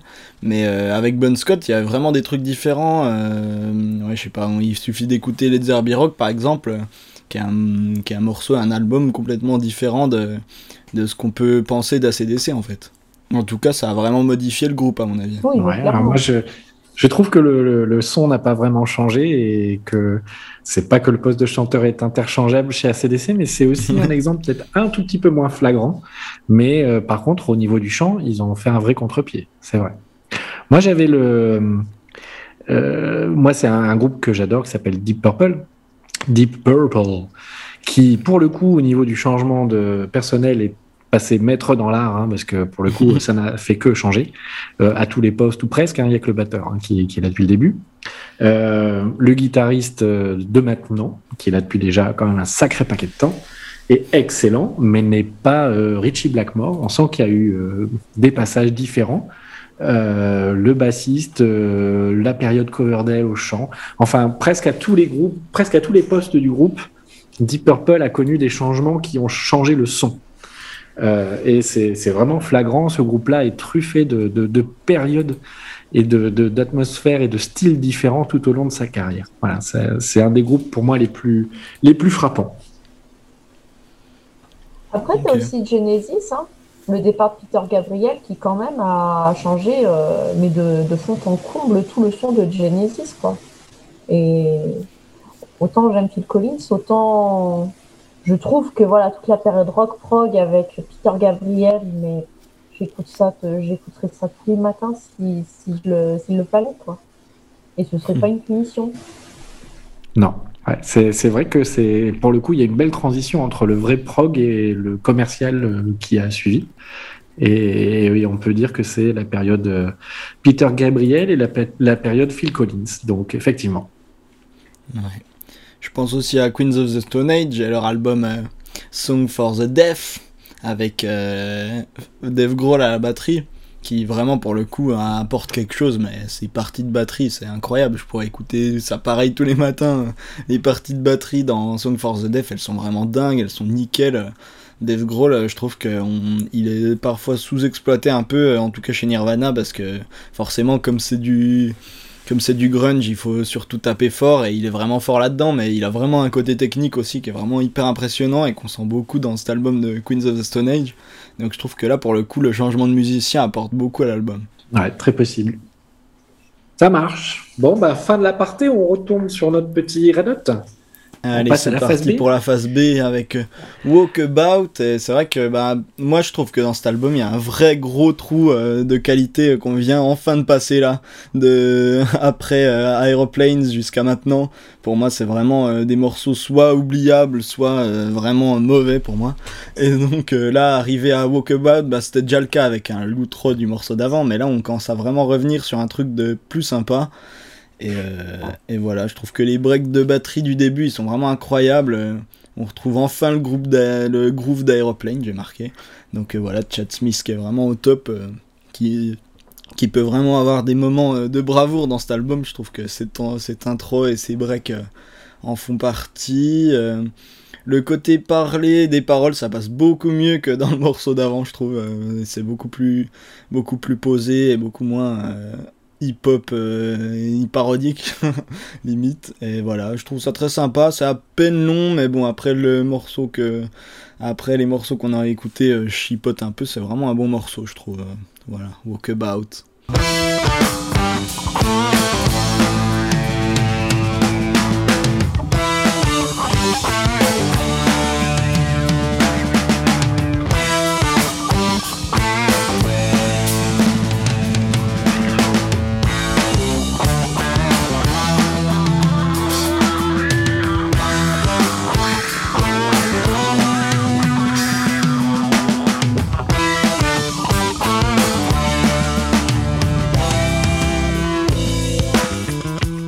Moi, je suis pas du tout d'accord avec toi. Euh, le morceau est hyper funky, mais alors, euh, ça, c'est du Red Hot, euh, du, du comme on en a connu et comme, on- comme en fait comme la projection qu'on peut s'en faire. Mais je trouve ça mais ennuyeux, sage, mais très très sage. Et dans un album qui justement se veut rock et, et, et qui parle de drogue et qui aborde des sujets voilà pas forcément euh, accessibles pour les le plus jeune public. Euh, je trouve que ce morceau est extrêmement sage, poli. Il n'y a pas de surprise. Il n'y a pas de surprise. Contrairement à toi, je trouve que la voix, euh, moi, elle m'emmerde sur ce morceau-là. I think I'll go on a walkabout and find out what it's all about. And that ain't hard. Just me and my own two feet. In the heat, I got myself to meet. Et non, clairement, sur ce, sur ce morceau, je me suis vraiment ennuyée, quoi. Donc, euh, Ok, ah, c'est marrant. Kevin, t'en penses quoi? Et ben moi j'adore, j'adore le, le, le, le groove, le groove, le côté funk là qui est très très cool, la voix chaleureuse de, de Kidis. Euh, pour moi tout est très cohérent et bon on a on a tapé sur euh, on a tapé sur la Wawa tout à l'heure, mais pour moi là c'est c'est un plaisir, j'adore. Elle est muy caliente, j'ai envie de m'asseoir euh, sur une table, enfin à côté euh, avec une petite bière et d'éc- d'écouter ça, une petite lumière tamisée. euh, voilà, pour moi c'est c'est carrément ce que j'adore. Euh, les breaks de, breaks de batterie, Chad Smith, voilà, euh, plus, plus à présenter et très très sympa. Et solo de guitare qui s'intègre bien, voilà, pour moi c'est un morceau que j'apprécie, une très très belle découverte de cet album. Je connaissais pas du tout et franchement euh, j'aurais plaisir à, écouter ça euh, tranquillement dans mon canapé. Ouais, moi, c'est un morceau un peu différent aussi pour le coup du reste de l'album. On entame la phase B sur un autre, un autre niveau. On découvre la voix grave, je trouve, euh, d'Anthony Kiddis sur ce morceau-là, posé. Euh, un délice, ouais. On a, a vraiment un grain de voix qui est, très joli, qui est bien rendu. Euh, c'est un morceau un peu plus presque posé. On a envie de réfléchir avec lui. Il est sûrement en train de réfléchir. hein. Quand on l'entend chanter, on a l'impression qu'il réfléchit. Et c'est un morceau ouais, beaucoup plus posé qui invite à la méditation. Euh, je pense à l'influence de Rick Rubin probablement aussi là-dedans. Et, euh, un album, euh, ce que je vais appeler un album de la maturité. Les Red Hot qui ont fini leur grosse période, qui, entament une nouvelle période avec des morceaux plus réfléchis. Ben, on en a un là. On en a un vrai, un beau. Il est très beau, j'aime beaucoup ce son, la basse. voilà, c'est vrai qu'il n'y a pas de surprise. Mais c'est une balade, quoi. On est, on est emmené du début à la fin par la main. Le morceau nous prend par la main, nous emmène jusqu'au bout. On fait le voyage et c'est agréable. On, est bercé par le rythme. Et, euh, euh, moi, j'aime beaucoup. Moi, j'aime beaucoup la, voix qui est un peu différente, qui m'a un peu surpris euh, aussi. Le fait que ce soit un peu différent, ça m'a surpris. Mais franchement, ouais, j'ai fait un bon petit voyage sur ce, morceau-là et je le refais régulièrement. Et effectivement, c'est un tournant dans l'album. Alors moi, à l'inverse de Nils, je trouve qu'à partir de là, justement, je m'ennuie un peu. Les morceaux euh, partent justement dans une autre atmosphère, on va en parler au fur et à mesure. Euh, mais euh, moi, ça me perd après, après ce morceau-là, c'est un peu compliqué, enfin surtout après le morceau suivant d'ailleurs. Euh, ça redevient un peu compliqué. Mais euh, en tout cas, ce morceau-là, euh, il me plaît énormément. Moi, je Là, vais lui mettre de un bon 8,5 parce que j'ai le droit au demi. 8 et demi. Ah ouais, ok. La grille est en On a le droit joker. de mieux. Ça y est. Ouais, bah moi tu parlais d'instaurer une ambiance et pour moi c'est vraiment ça dans, cet album, dans ce, ce morceau-là et celui d'après, il y a vraiment quelque chose de du ressenti, c'est pas que de la musique, il y a vraiment un truc d'ambiance et on imagine, euh, on imagine vraiment euh, un endroit et une ambiance et quelque chose. euh, je trouve ça assez intéressant, voilà. Donc moi j'ai mis 7 sur 10, Olivier t'as mis 8 et demi, c'est ça? Ouais. Euh, Kevin t'as mis combien Un joli neuf pour moi, une belle découverte. Un joli 9 et Marie ça va piquer.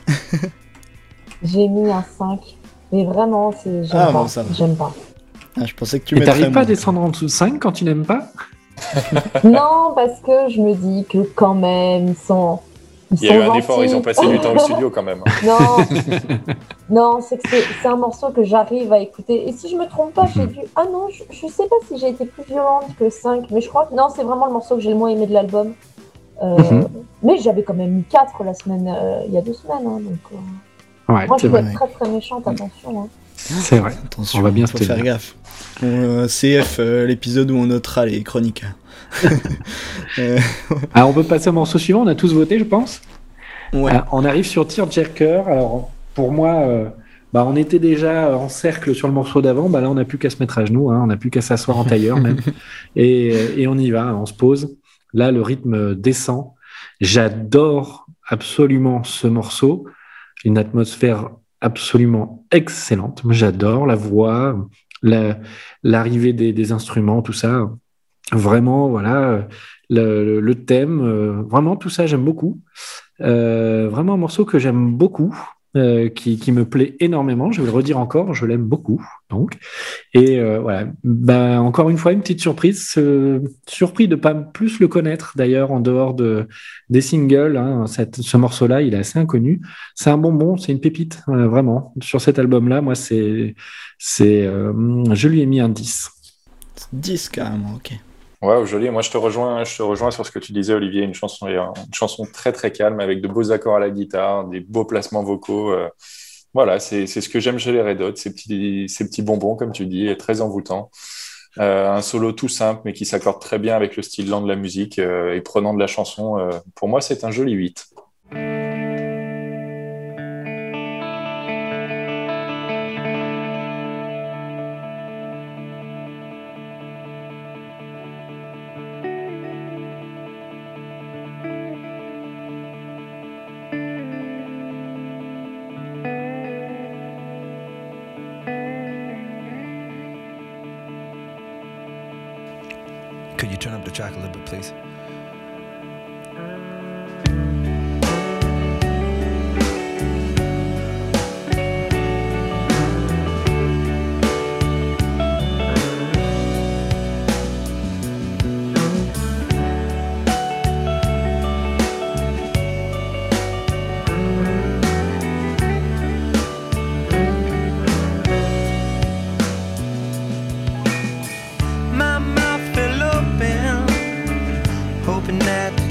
Truth would not be true. Refuse the news. I'm feeling sick now. What the fuck am I supposed to do? Just lose.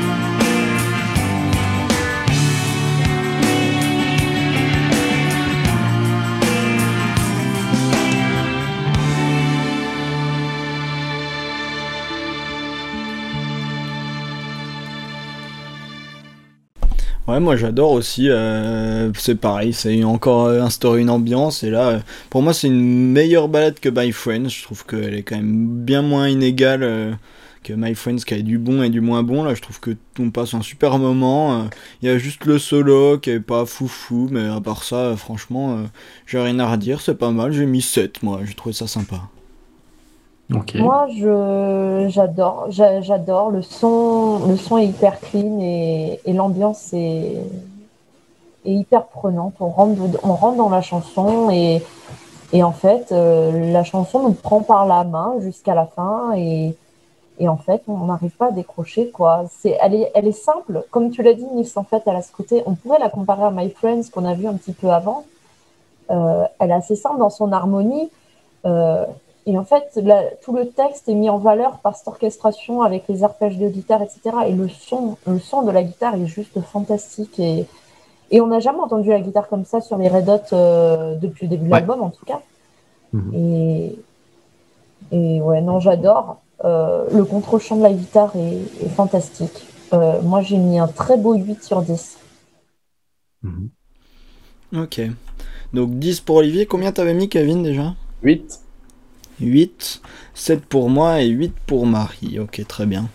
Et pour compléter un peu sur ce morceau, Tearjerker, c'est un morceau finalement assez triste. Hein, euh, euh, il y a une ambiance, effectivement. La guitare le rend très très bien. Encore une fois, on parle d'ambiance avec Dave Navarro ici. Et euh, c'est un tribut, c'est un hommage à un certain Kurt Cobain, puisque il nous avait quitté peu avant. Il avait sa disparition avait vraiment marqué le groupe. Il faut savoir que les Red Hot sur la tournée d'avant, pour défendre l'album d'avant, euh, avaient en première partie sur l'affiche euh, partagé l'affiche avec des petits groupes comme Smashing Pumpkins, Pearl Jam ou un certain Nirvana. Euh, donc voilà, sur une partie de leur tournée, en tout cas, ils ont, ils ont partagé l'affiche avec Nirvana. Donc voilà, c'est des groupes qui se connaissaient et les Red ont été très affectés, comme beaucoup de monde à l'époque, par le, le départ de notre ami Kurt Cobain et je trouve que le morceau est un très très bel hommage. On passe au morceau titre, One Hot Minute.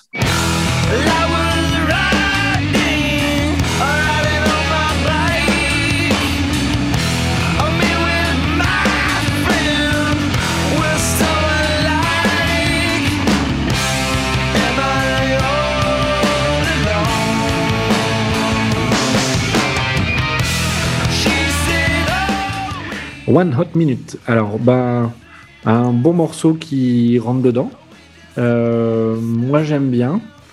Euh, après, euh, bah, je l'oublie assez facilement. En fait, ce morceau, il me reste pas spécialement en tête. Donc, c'est pas celui que je vais préférer pour le coup. J'ai presque envie de dire que il, vient- il s'intègre bien dans l'album, mais il le fait traîner en longueur. Voilà, je n'ai pas vraiment d'opinion ni bonne ni mauvaise, presque. Il est, il est un peu transparent pour, ce, pour le coup, donc je vais pas trop en parler parce que j'ai pas grand chose à en dire. Et moi, je trouve que c'est dommage tout ce que tu dis, euh, parce que c'est quand même le titre éponyme de l'album, quoi. Mhm. Et je me dis, mais. Et euh, je me, suis, je me suis fait la même réflexion que toi, et c'est pour ça que je l'accentue d'autant plus, c'est que je me dis pourquoi avoir choisi ce titre d'album par rapport à une chanson aussi fade, quoi. Enfin, la chanson est pas mauvaise, la transition avec Tearjerker est vraiment pas mal. Euh, c'est rock'n'roll. Euh, et, et, ça révèle une instabilité un peu structurelle du, morceau. Il n'y a pas de forme définie, il y a, un truc très hum, évoluant, mais on ne sait pas dans quel sens on va, etc. Euh, mais c'est excessivement classique, euh, pas créatif euh, outre mesure, et, et rien de bien mémorable, quoi. Et, et en fait, ça m'embête parce que j'ai pas envie de dire que l'album One Hot Minute n'est pas, mémoré- n'est pas mémorable, parce qu'il y a des très bons morceaux. Mais quand tu entends ce titre-là, tu te dis, mais pourquoi, pourquoi ce titre comme représentatif de l'album quoi? Mhm. Ouais, c'est vrai que c'est un vrai problème pour moi aussi. Euh, bah, euh, je suis d'accord avec vous, je trouve ça trop long. Euh, bah, en fait, c'est un morceau où moi, euh, je me suis typiquement surpris à penser à tout sauf au morceau. Et à un moment, tu te dis, ah merde, c'est vrai que j'écoute euh, ce morceau-là. Du coup, ouais, j'ai un peu déconnecté, en tout cas dans la première partie. Après le bridge est très sympa, je trouve qu'il y a un super travail sur le son de la guitare qui évolue vers un truc un peu plus agressif à partir d'un son clair que je trouve assez intéressant.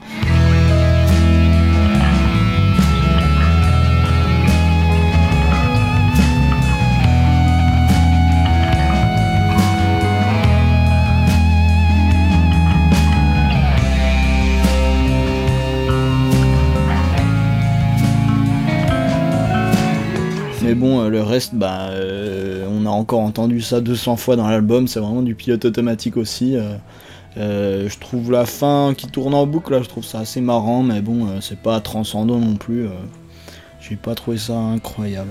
Ouais, comme tu dis, Nils, pour moi, le, le pont, c'est une bonne, bonne valeur ajoutée sur ce morceau. Il fait très, on a un son très heavy metal, je trouve, des années euh, 70-80, euh, très, très sympa. Le, riff dans l'ensemble du morceau est cool, mais il y a ce côté dissonant que, que j'apprécie pas, qui a tendance à me faire décrocher. Euh, on a cette deuxième partie qui est un peu plus douce, euh, puis qui remonte crescendo du coup sur, euh, sur la partie principale du morceau. Voilà, je suis, je suis quand même assez mitigé sur ce morceau. Les, dissonances sont assez, assez compliquées pour moi. Moi, je vais juste repérer quand même un passage dans le morceau qui, pour le coup, est créatif d'une certaine façon. C'est-à-dire qu'ils vont répéter un petit passage en boucle. euh, on ne sait pas trop combien de temps. Je me suis amusé à chronométrer. hein, c'est entre 40 et 50 secondes de, de répétition, de, de- de gros riffs bien lourds, de, de- de bonne lourdeur. Et au bout de 50 secondes de ce, ce truc, euh, on est fatigué. En fait, je trouve que ça fatigue énormément. C'est volontaire, hein, très probablement, mais c'est pas très très bien choisi, je trouve. Donc euh, voilà, moi, euh, On ce n'était pas loin de la minute chaude. hein. Et, on n'était pas loin de la One Hot Minute, exactement. Et pour moi, bah, la One Hot Minute, elle va prendre un 4 sur 10. Ok, 4 pour Olivier, moi ça va prendre un 5, euh, voilà. Pas, grâce au bridge, ça descend pas plus, mais c'est pas foufou. Pareil, complètement d'accord avec Nils, c'est 5 pour moi aussi. Et moi, vu que je mets des notes sympas avec des morceaux que j'aime pas, bah, je mets 6. Très bien, très bien. Ok, 6 pour Marie. Et ben nickel, on peut passer peut-être à Falling into Grace.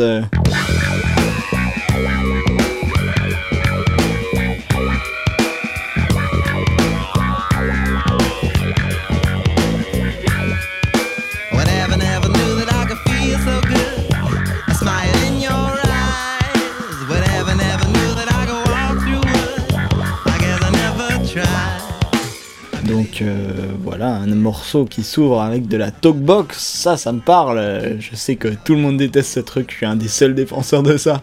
Mais la talkbox, j'adore ça. Euh, là, ça renouvelle un peu le son de l'album. Je trouve ça assez cool de, chercher encore des sonorités à ce, moment-là de l'album. Euh, là où ils auraient pu vraiment rester en boucle, euh, comme ils, comme ils ont l'air de. J'ai l'impression qu'ils se battent un peu contre eux-mêmes dans cet album et qu'ils essayent de, de trouver des nouvelles idées pour pas être en boucle. Euh, mais voilà, donc la talkbox, je trouve ça cool. Euh, le son de la basse aussi est marrant. Euh, Ils ont, ils ont, réussi, ils ont réussi à renouveler le son de la basse aussi.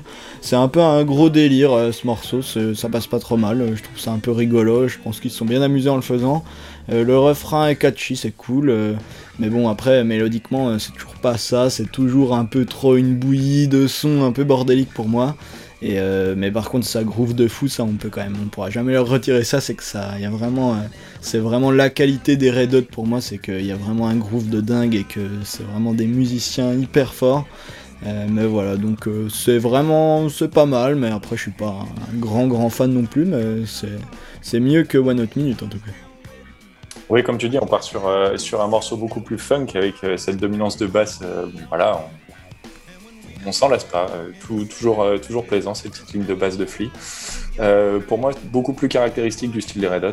Euh, la talkbox, bon, bah voilà, on aime, on n'aime pas, c'est particulier, ça a le mérite d'exister. euh, voilà, moi, sans, trop d'avis, parce que finalement, c'est un morceau que, que, que je retiendrai pas sur cet album. Euh, le, refrain voilà, me fait un petit peu respirer avec, par rapport à la lourdeur de, de cette talkbox.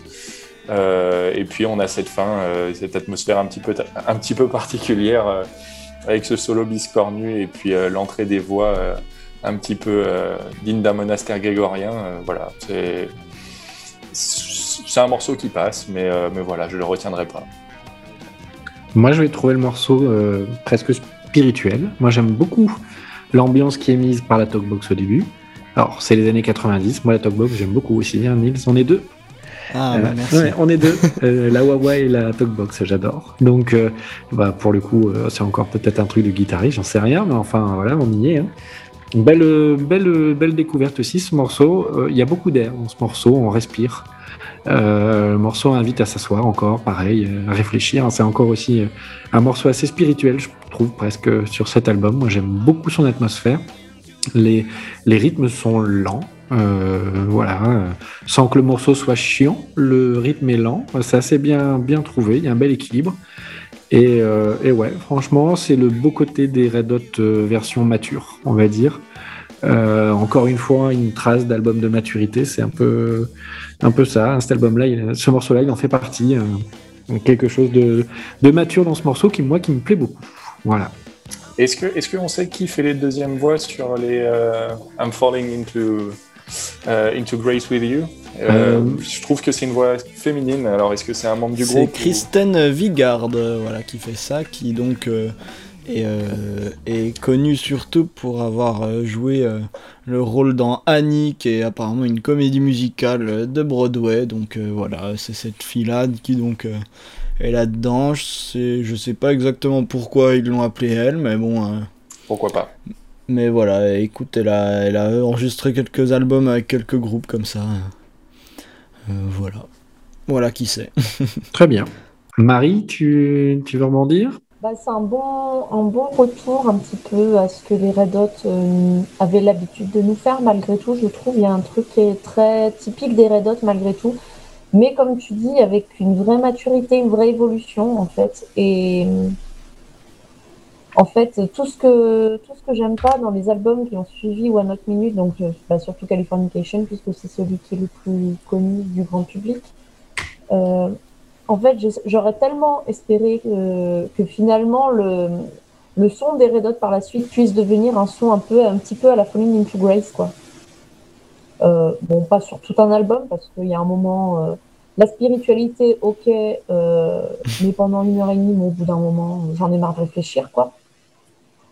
Mais, euh, mais la basse, en fait, j'ai surtout noté euh, l'importance de la basse sur ce morceau qui vraiment porte, porte l'intégralité du morceau, quoi. C'est, voilà, c'est c'est pas forcément le genre de morceau que j'apprécie, mais, euh, mais c'est très bien fait. Et, et puis ça fait du bien, en fait, dans, dans l'album, d'avoir une petite pause comme ça, un peu plus posée, un peu plus euh, profonde.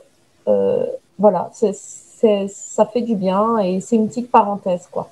Donc moi, j'ai quand même mis un petit... J'ai quand même mis 6, donc c'est pas... Mais parce, parce qu'en fait, j'aime pas tout ce truc un petit peu trop classique des Red Hot, quoi. Et je trouve que malgré tout, il y a ce côté un petit peu classique, euh, voilà. Mais ça reste Ouais, un ça bon t'emmerde un peu. Oui, ça m'emmerde un petit peu. Ouais, moi j'ai mis 6 aussi, euh, je trouve ça sympa, mais c'est pas le meilleur morceau de l'album, euh, donc euh, voilà, 6, mais je, pense, en, vrai, quand je suis quand je suis arrivé à la fin de la phase A, je pensais pas remettre un 6 aussi tard dans l'album, je pensais me lasser beaucoup plus vite, donc je trouve ça cool qu'il y ait encore des morceaux qui me plaisent à peu près à ce moment-là de l'album. Moi, j'ai mis, mis un 9 sur ce morceau parce que pour le coup, bah, c'est une belle respiration, elle est bien faite. Et, euh, et les efforts de guitare euh, et de- d'atmosphère à la guitare sont, sont très beaux. Moi, ça me fait penser un peu à ce qu'a pu faire Smashing Pumpkins dans un côté plus dissonant, d'ailleurs, euh, pour, certaines, euh, pour certains passages. Mais tisser des atmosphères à la guitare, voilà, je trouve que c'est très, très réussi. Et pour le coup, j'ai mis un bon 9. Ouais. Moi, je suis parti sur 4. c'est indéniable. Ah. Pour moi, c'est. euh, ouais, ouais, je, je m'en excuse euh, platement. Mhm. Euh, c'est indéniable. C'est les Red Hot euh, de, de A à Z. Mais voilà, il y, a il y a quelque chose, j'accroche pas, euh, j'accroche pas euh, à l'entièreté du morceau. Et pour moi, c'est, je suis content que, je suis content quand il se termine. Mais ceci dit, moi, je, je trouve, je trouve que Anthony Kiddis a cette capacité sur cet album à, à s'adapter quand même un petit peu, alors avec succès ou non, hein, mais, mais je trouve que sa voix est complètement différente euh, d'un morceau à l'autre et je trouve que c'est quand même, faut lui reconnaître ça, c'est que des fois ça marche pas et on peut pas lui en vouloir, enfin, si on peut lui en vouloir quand même parce qu'on paye quand même. Pour Moi je peux euh, beaucoup lui en vouloir. Mais, mais, mais au moins, on peut pas lui enlever cette capacité à essayer de se renouveler et varier ses registres. Quoi. Et je trouve que l'intro, en tout cas, sur, sur cette, sur cette chanson-là, il, voilà, il a, on n'a pas l'habitude de l'entendre comme ça depuis le début de l'album. Et, et voilà, je trouve que c'est quand même à, à remettre un petit peu en perspective. Parce qu'on l'a beaucoup critiqué, euh, Anthony Kiddis. hein. C'est vrai, c'est vrai, je suis d'accord. Même si, ouais, pour moi, c'est son pire euh, album niveau chant. En tout cas, bah, je suis pas spécialiste des Red Hot, mais de ce que j'ai écouté, euh, c'est son pire. Donc c'est pour ça que je suis méchant, mais c'est vrai qu'il essaie des choses et on peut pas lui enlever ça. Ouais, et surtout dans un album où justement il s'éloigne de son phrasé rap euh, un peu habituel, un peu, un peu traditionnel. Il faut savoir que Anthony Kiddis, au début des Hot, euh, c'était, euh, voilà, il était connu pour son jeu de scène. Il- C'était un fou. Hein, euh, ce, ce bonhomme sur scène était incroyable. Ça sautait dans tous les sens, etc. Bah là, sixième album, on saute plus dans tous les sens et on se calme un peu. Et voilà, c'est pas mal. Et du coup, ça amène à tester des choses. Ouais, ouais, c'est pas mal. On arrive après à un morceau qui s'appelle Shallow Be Thy Game. Euh, alors pour le coup, euh, moi j'aime beaucoup l'intro. Euh, là, euh, on passe de la spiritualité à un bon gros rock comme j'adore. Ça saigne pas pour autant, mais ça groove bien. C'est pas un rock qui saigne, c'est un rock qui groove.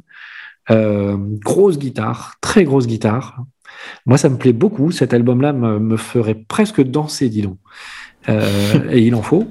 Et franchement, non. Franchement, ça se coud du, C'est parce du que les gens t'ont pas vu danser. Comment? C'est parce que les gens t'ont pas vu danser que tu dis ça. Exactement. en fait. Les gens ne me verront pas danser.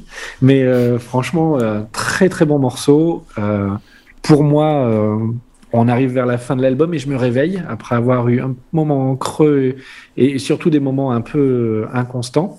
Là, j'ai envie, j'ai envie de tout péter hein, euh, là-dessus. hein, franchement, c'est c'est pas c'est pas un gros grunge, c'est c'est propre, hein, mais euh, mais ça rentre dedans et, et voilà, j'ai envie de faire du pogo contre les murs, j'ai envie de casser mes meubles et c'est parce que j'ai pas envie payer que je le fais pas.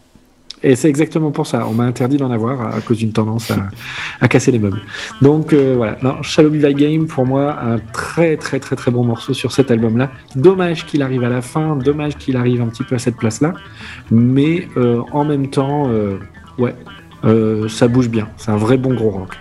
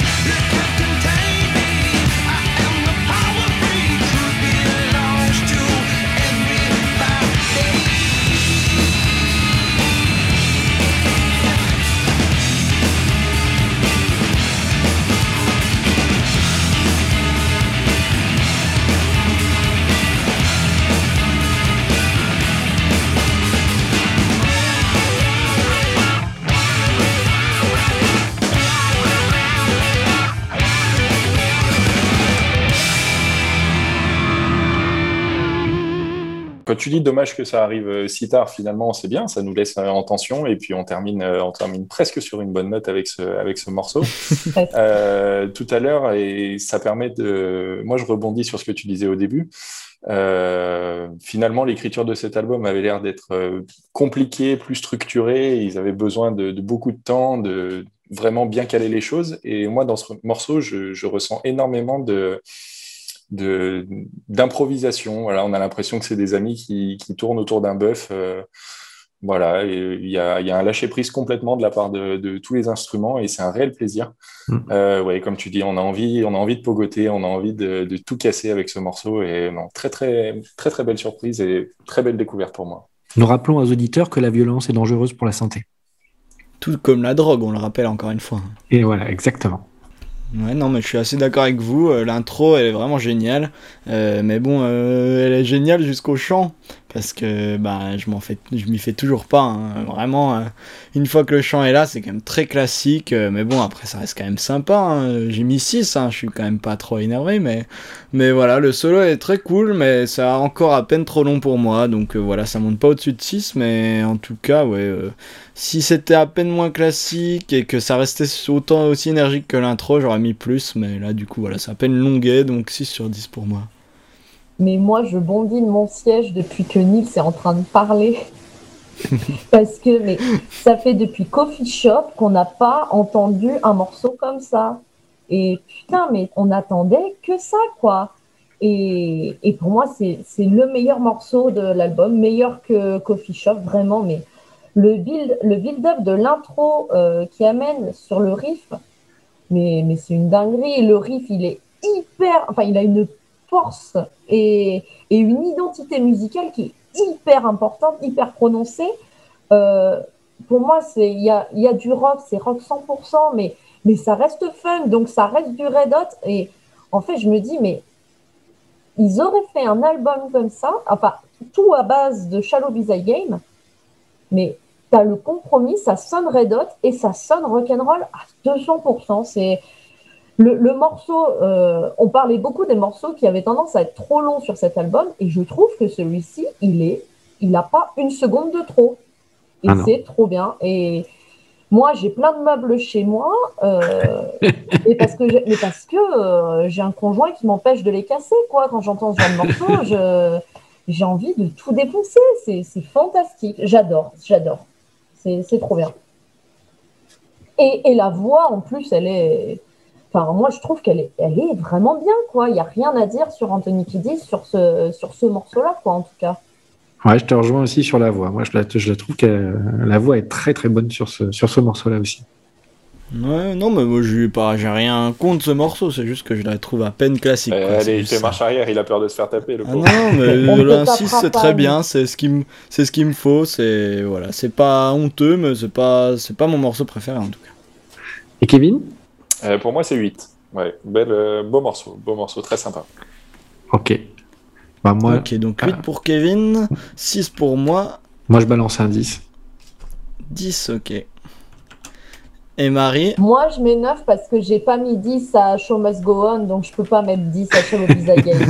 mais, ok, ce sera mais clairement, clairement, c'est mon morceau préféré de l'album. Très bien, très bien. Et ben, on peut passer au dernier morceau qui s'appelle Transcending.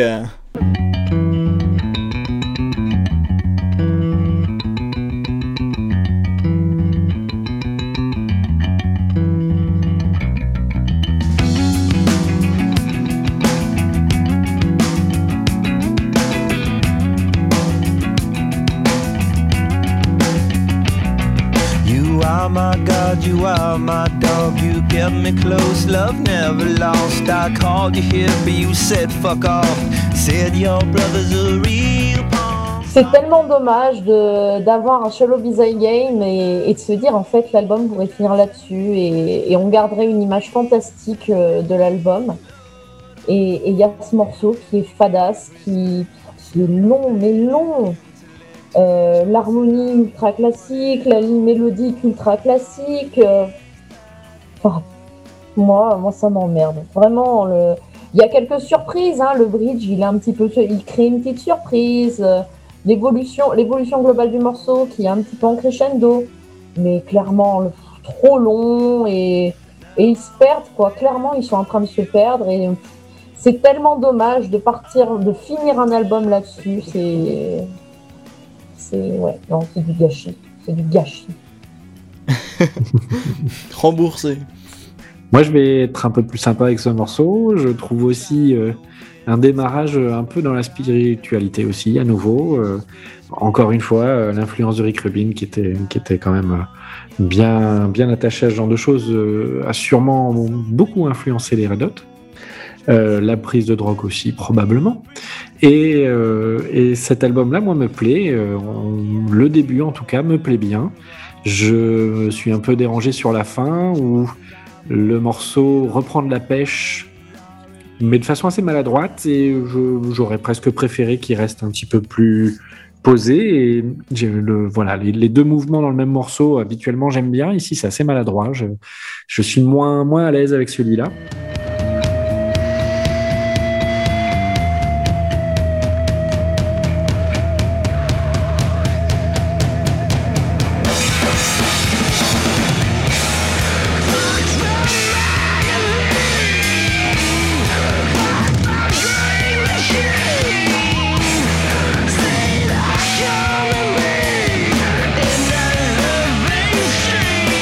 Pour autant, euh, le, tout le démarrage, euh, j'aime beaucoup le, le travail délicat à la guitare. Moi, j'aurais envie de dire délicatesse au début du morceau. À la fin, beaucoup moins. Mais au début, délicatesse, euh, ciselé, très joli, ça suit les paroles, c'est- magnifique, euh, ça part bien. Et euh, malheureusement, ouais, une mauvaise surprise dans l'évolution du morceau. Et effectivement, ça gâche un peu la clôture de, l'album. On finit avec un goût un peu amer dans la bouche. On aurait préféré autre chose, quoi. Voilà. En tout cas, de mon côté.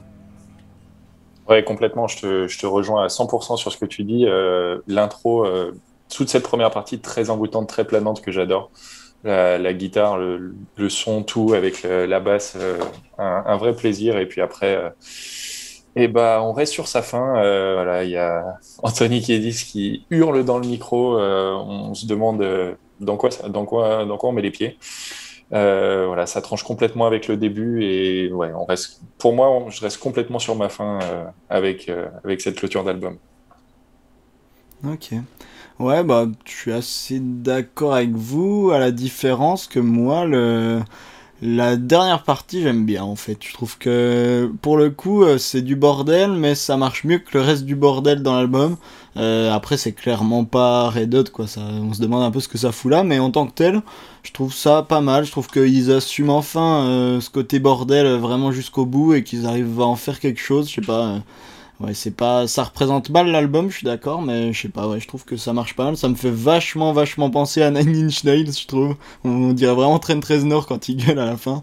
C'est assez marrant euh, Mm. de voir ça, mais ouais, je sais pas, moi je, je saurais pas dire pourquoi, parce que objectivement, je devrais détester cette fin, mais j'aime bien, je sais pas pourquoi, ça passe bien avec moi. C'est marrant parce qu'on parlait vachement de Rage Against the Machine tout à l'heure, et ça me fait beaucoup penser à la fin de l'album euh, Rage, où comme ça, on a l'impression qu'ils veulent tout casser pour finir leur album. euh, un peu comme dans Freedom et je, trouve ça sympa.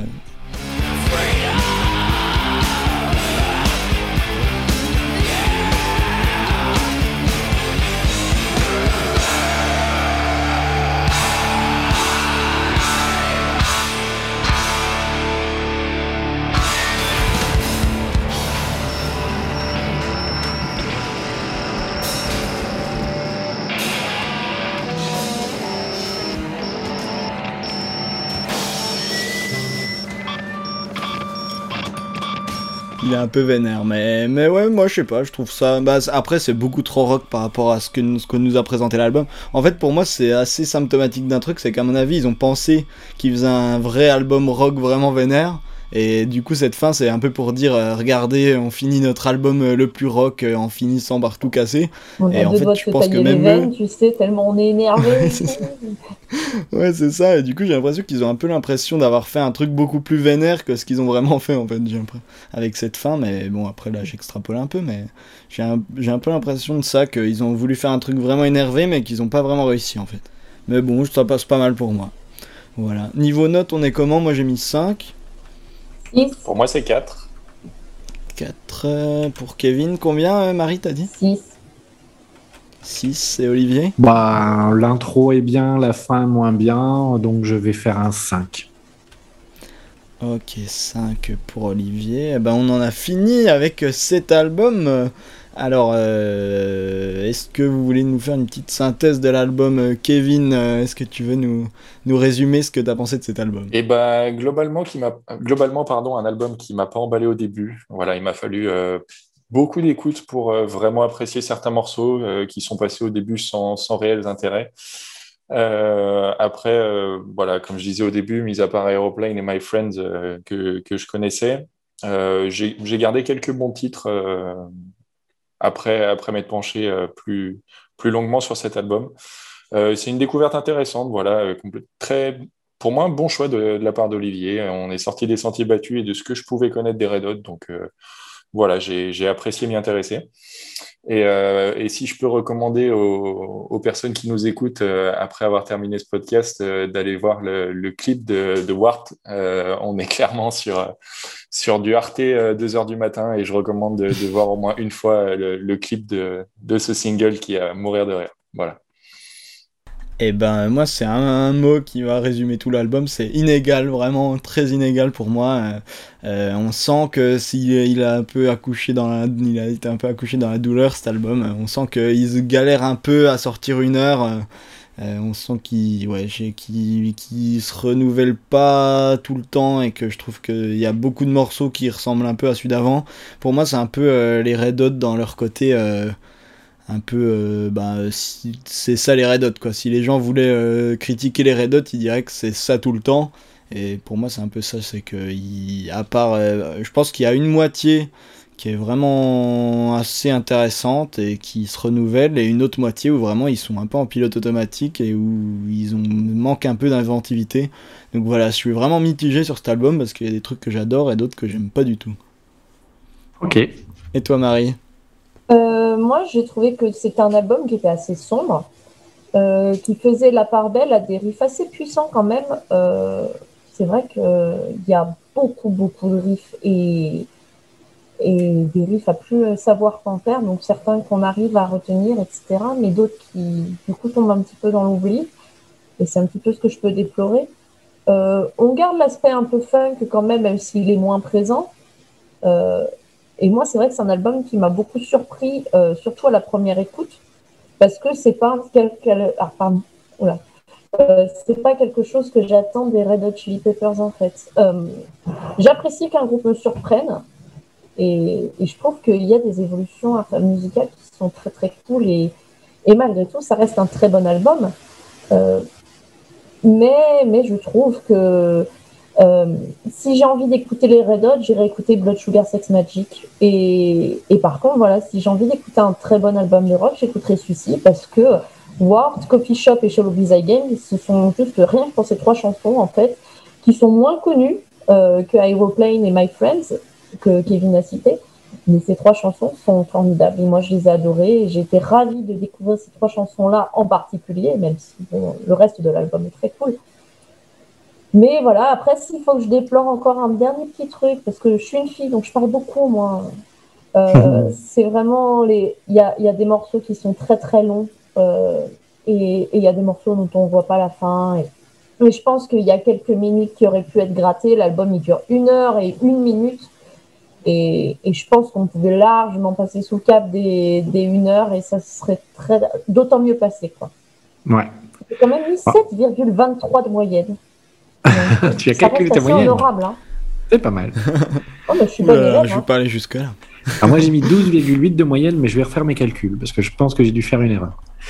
Donc moi pour moi cet album, bah, je rejoins un petit peu tout ce que vous dites. Il est inégal, euh, il est un peu accouché dans la douleur, ça se ressent, euh, ça se confirme puisqu'aujourd'hui les Red Hot ont plutôt décidé d'ignorer hein, cet album euh, et cette période de leur euh, carrière. hein. Ils ne rejouent quasiment plus les morceaux sur scène de, de cet album. C'est un album qu'ils ont oublié, qui s'est éloigné de leur style, qui a quand même ouvert la porte à certaines choses. Moi, on parle de Californication, là, on est à la maturité du groupe. D'ailleurs, trop de maturité pour moi, euh, je vais pas être très gentil avec eux, mais ça tourne un petit peu à la soupe euh, après les albums euh, suivants. C'est des formules euh, pop qui se répètent et qui se ressemblent, mais qui marchent. hein, je, veux bien le dire. Mais voilà, cet album-là est la transition. Euh, faut se rappeler qu'il y a des groupes comme Metallica hein, qui ont, sorti un Black Album juste un mois et demi avant, qui était une rupture totale avec leur style, qui a fonctionné à mort. Euh, Black Album, c'est des que de vente. Euh, les Red Hot sont arrivés ici avec une rupture dans leur style, euh, mais leur album euh, le plus vendeur était juste avant. Le coup aura été loupé. Euh, on a parlé de 12 millions de ventes pour l'album d'avant. Ici, c'est 8 millions. On peut quand même considérer qu'il y en a quand même une partie qui sont vendus sur le nom des Red Hot, hein, parce que c'est les Red Hot. Euh, donc euh, voilà, hein, à l'époque, on pouvait pas écouter sur Internet avant pour voir si on allait acheter l'album ou pas. Je vous rappelle. Donc euh, c'est différent. Et mais par contre, c'est super créatif. Oui, c'est inégal, mais il y a des très très belles choses. Oui, pour moi, il n'est pas très très bien construit, donc on s'ennuie. Il est très long. Euh, mais euh, ça reste une excellente découverte. Je n'aurais jamais cru pouvoir écouter les Red Hot dans ce registre-là, franchement.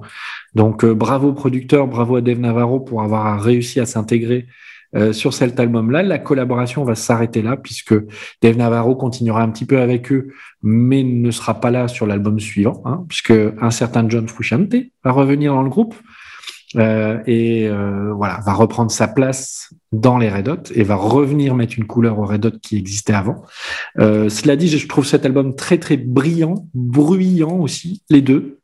Euh, J'ai beaucoup aimé remuer sur certains morceaux. Euh, et encore une fois, c'est un album ici que j'ai découvert au casque, parce qu'il y a beaucoup beaucoup de nuances dans la musique. Euh, faut pas écouter ça en faisant la vaisselle ou autre chose. Faut vraiment écouter les nuances de guitare, euh, les, les euh, les petits effets euh, ciselés à la guitare au casque et, profiter de ça au casque. En plus, l'avantage du casque, c'est que vous êtes obligé d'être près de la chaîne hi donc vous pouvez pas casser les meubles qui sont trop loin. Ça réduit un peu le carnage. Et, euh, et voilà. Et pour moi, franchement, euh, une vraie surprise de trouver les Red Hot dans ce registre-là. Et donc, oui, les Red Hot sont bien un groupe de rock. Euh, Il n'y a pas de souci. Et, et là, ils l'ont confirmé et ils l'ont même exploité à fond.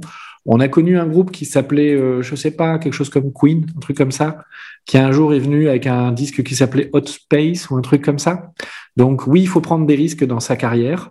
Euh, probablement que c'est le Hot Space des Red Hot Chili Peppers, euh, si on veut aller dans cette comparaison-là. Hein. Hot Space, pour rappel, c'est le disque un petit peu controversé dans la carrière des, de Queen au début des années 80, euh, qui est parti dans un, un registre beaucoup plus dense et beaucoup plus funk, justement. On peut aller jusque-là.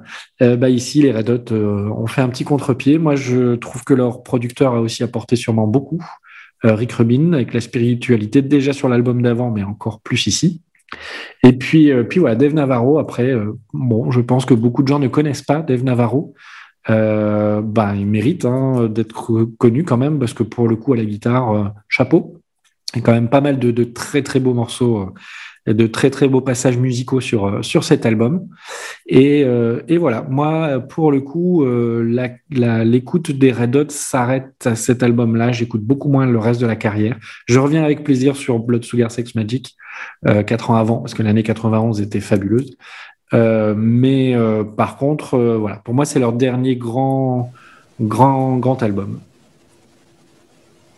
Et pour rebondir un petit peu sur ce que tu dis, après, ce qu'il faut voir aussi, c'est que Rick Rubin était, bah, du coup, était producteur de tellement de groupes.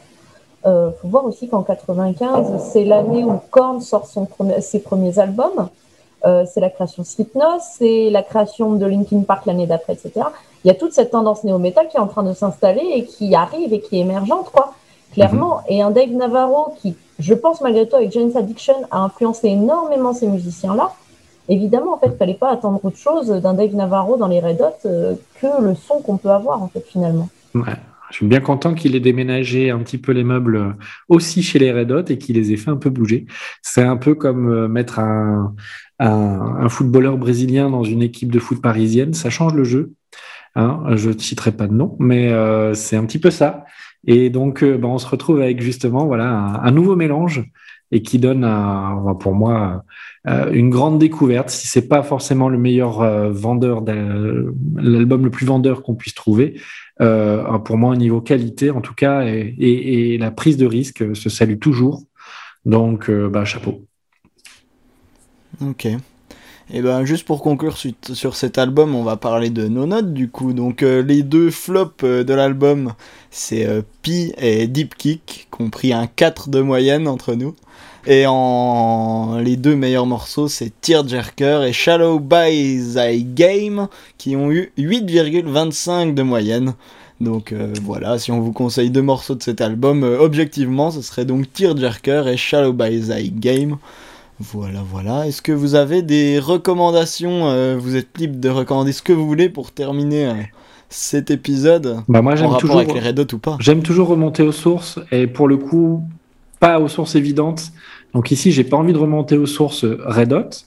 Euh, j'ai envie de remonter aux sources Dave Navarro. Je vous invite à reprendre euh, euh, les albums de Jane's Addiction. Il n'y en a pas eu beaucoup, hein, donc ça va aller vite. Et, et à vous replonger dans la musique alternative telle qu'elle était à cette époque-là. Et, et voilà, la création et la créativité dans ces groupes-là, c'est assez sympa à voir. Encore une fois, c'est pas le meilleur, c'est pas le meilleur outil commercial, mais euh, c'est ce qui va donner naissance après à plein de choses. Jane's Addiction a influencé énormément de groupes derrière. Donc euh, voilà, je vous laisse retomber aussi sur les débuts de, des Red Hot si vous voulez, mais s'il faut choisir de quelque chose d'un peu différent, d'aller retourner sur Jane's Addiction, ça vaut le coup. Alors, euh, moi, de mon côté, ça a été, ça fait partie, là, ces deux, trois dernières années de ma plus grosse découverte.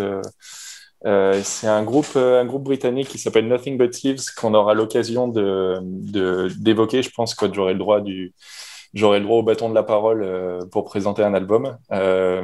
J'ai découvert ça en 2016, euh, une grosse claque, et pour moi, c'est, un groupe de la scène Brit Rock qui, qui va faire du bruit. Je vous conseille leurs leurs trois albums. Il y a le, le dernier là, qui est sorti il y a quelques mois. Voilà, une très, très bonne découverte et je vous le conseille vivement. Ok. Moi, je vous conseille euh, I Don't Know How But They Found Me, qui est un duo euh, rock que j'écoute pas en ce moment. C'est monté par euh, Dallon Weeks, qui est l'ancien bassiste de, des- des- de Panic at the Disco. Et donc, qui a fait un duo avec un batteur. Et c'est vraiment hyper cool. C'est hyper groovy. C'est hyper facile à écouter. C'est hyper agréable à écouter. Ils viennent de sortir leur premier album. Là, ils avaient déjà fait un EP qui, pour moi, est encore au-dessus de l'album. Mais euh, vraiment, tout ça est super. Euh, je vous conseille euh, donc I Don't Know How, But They Found Me. Quand on a la flemme, on appelle ça IDK How.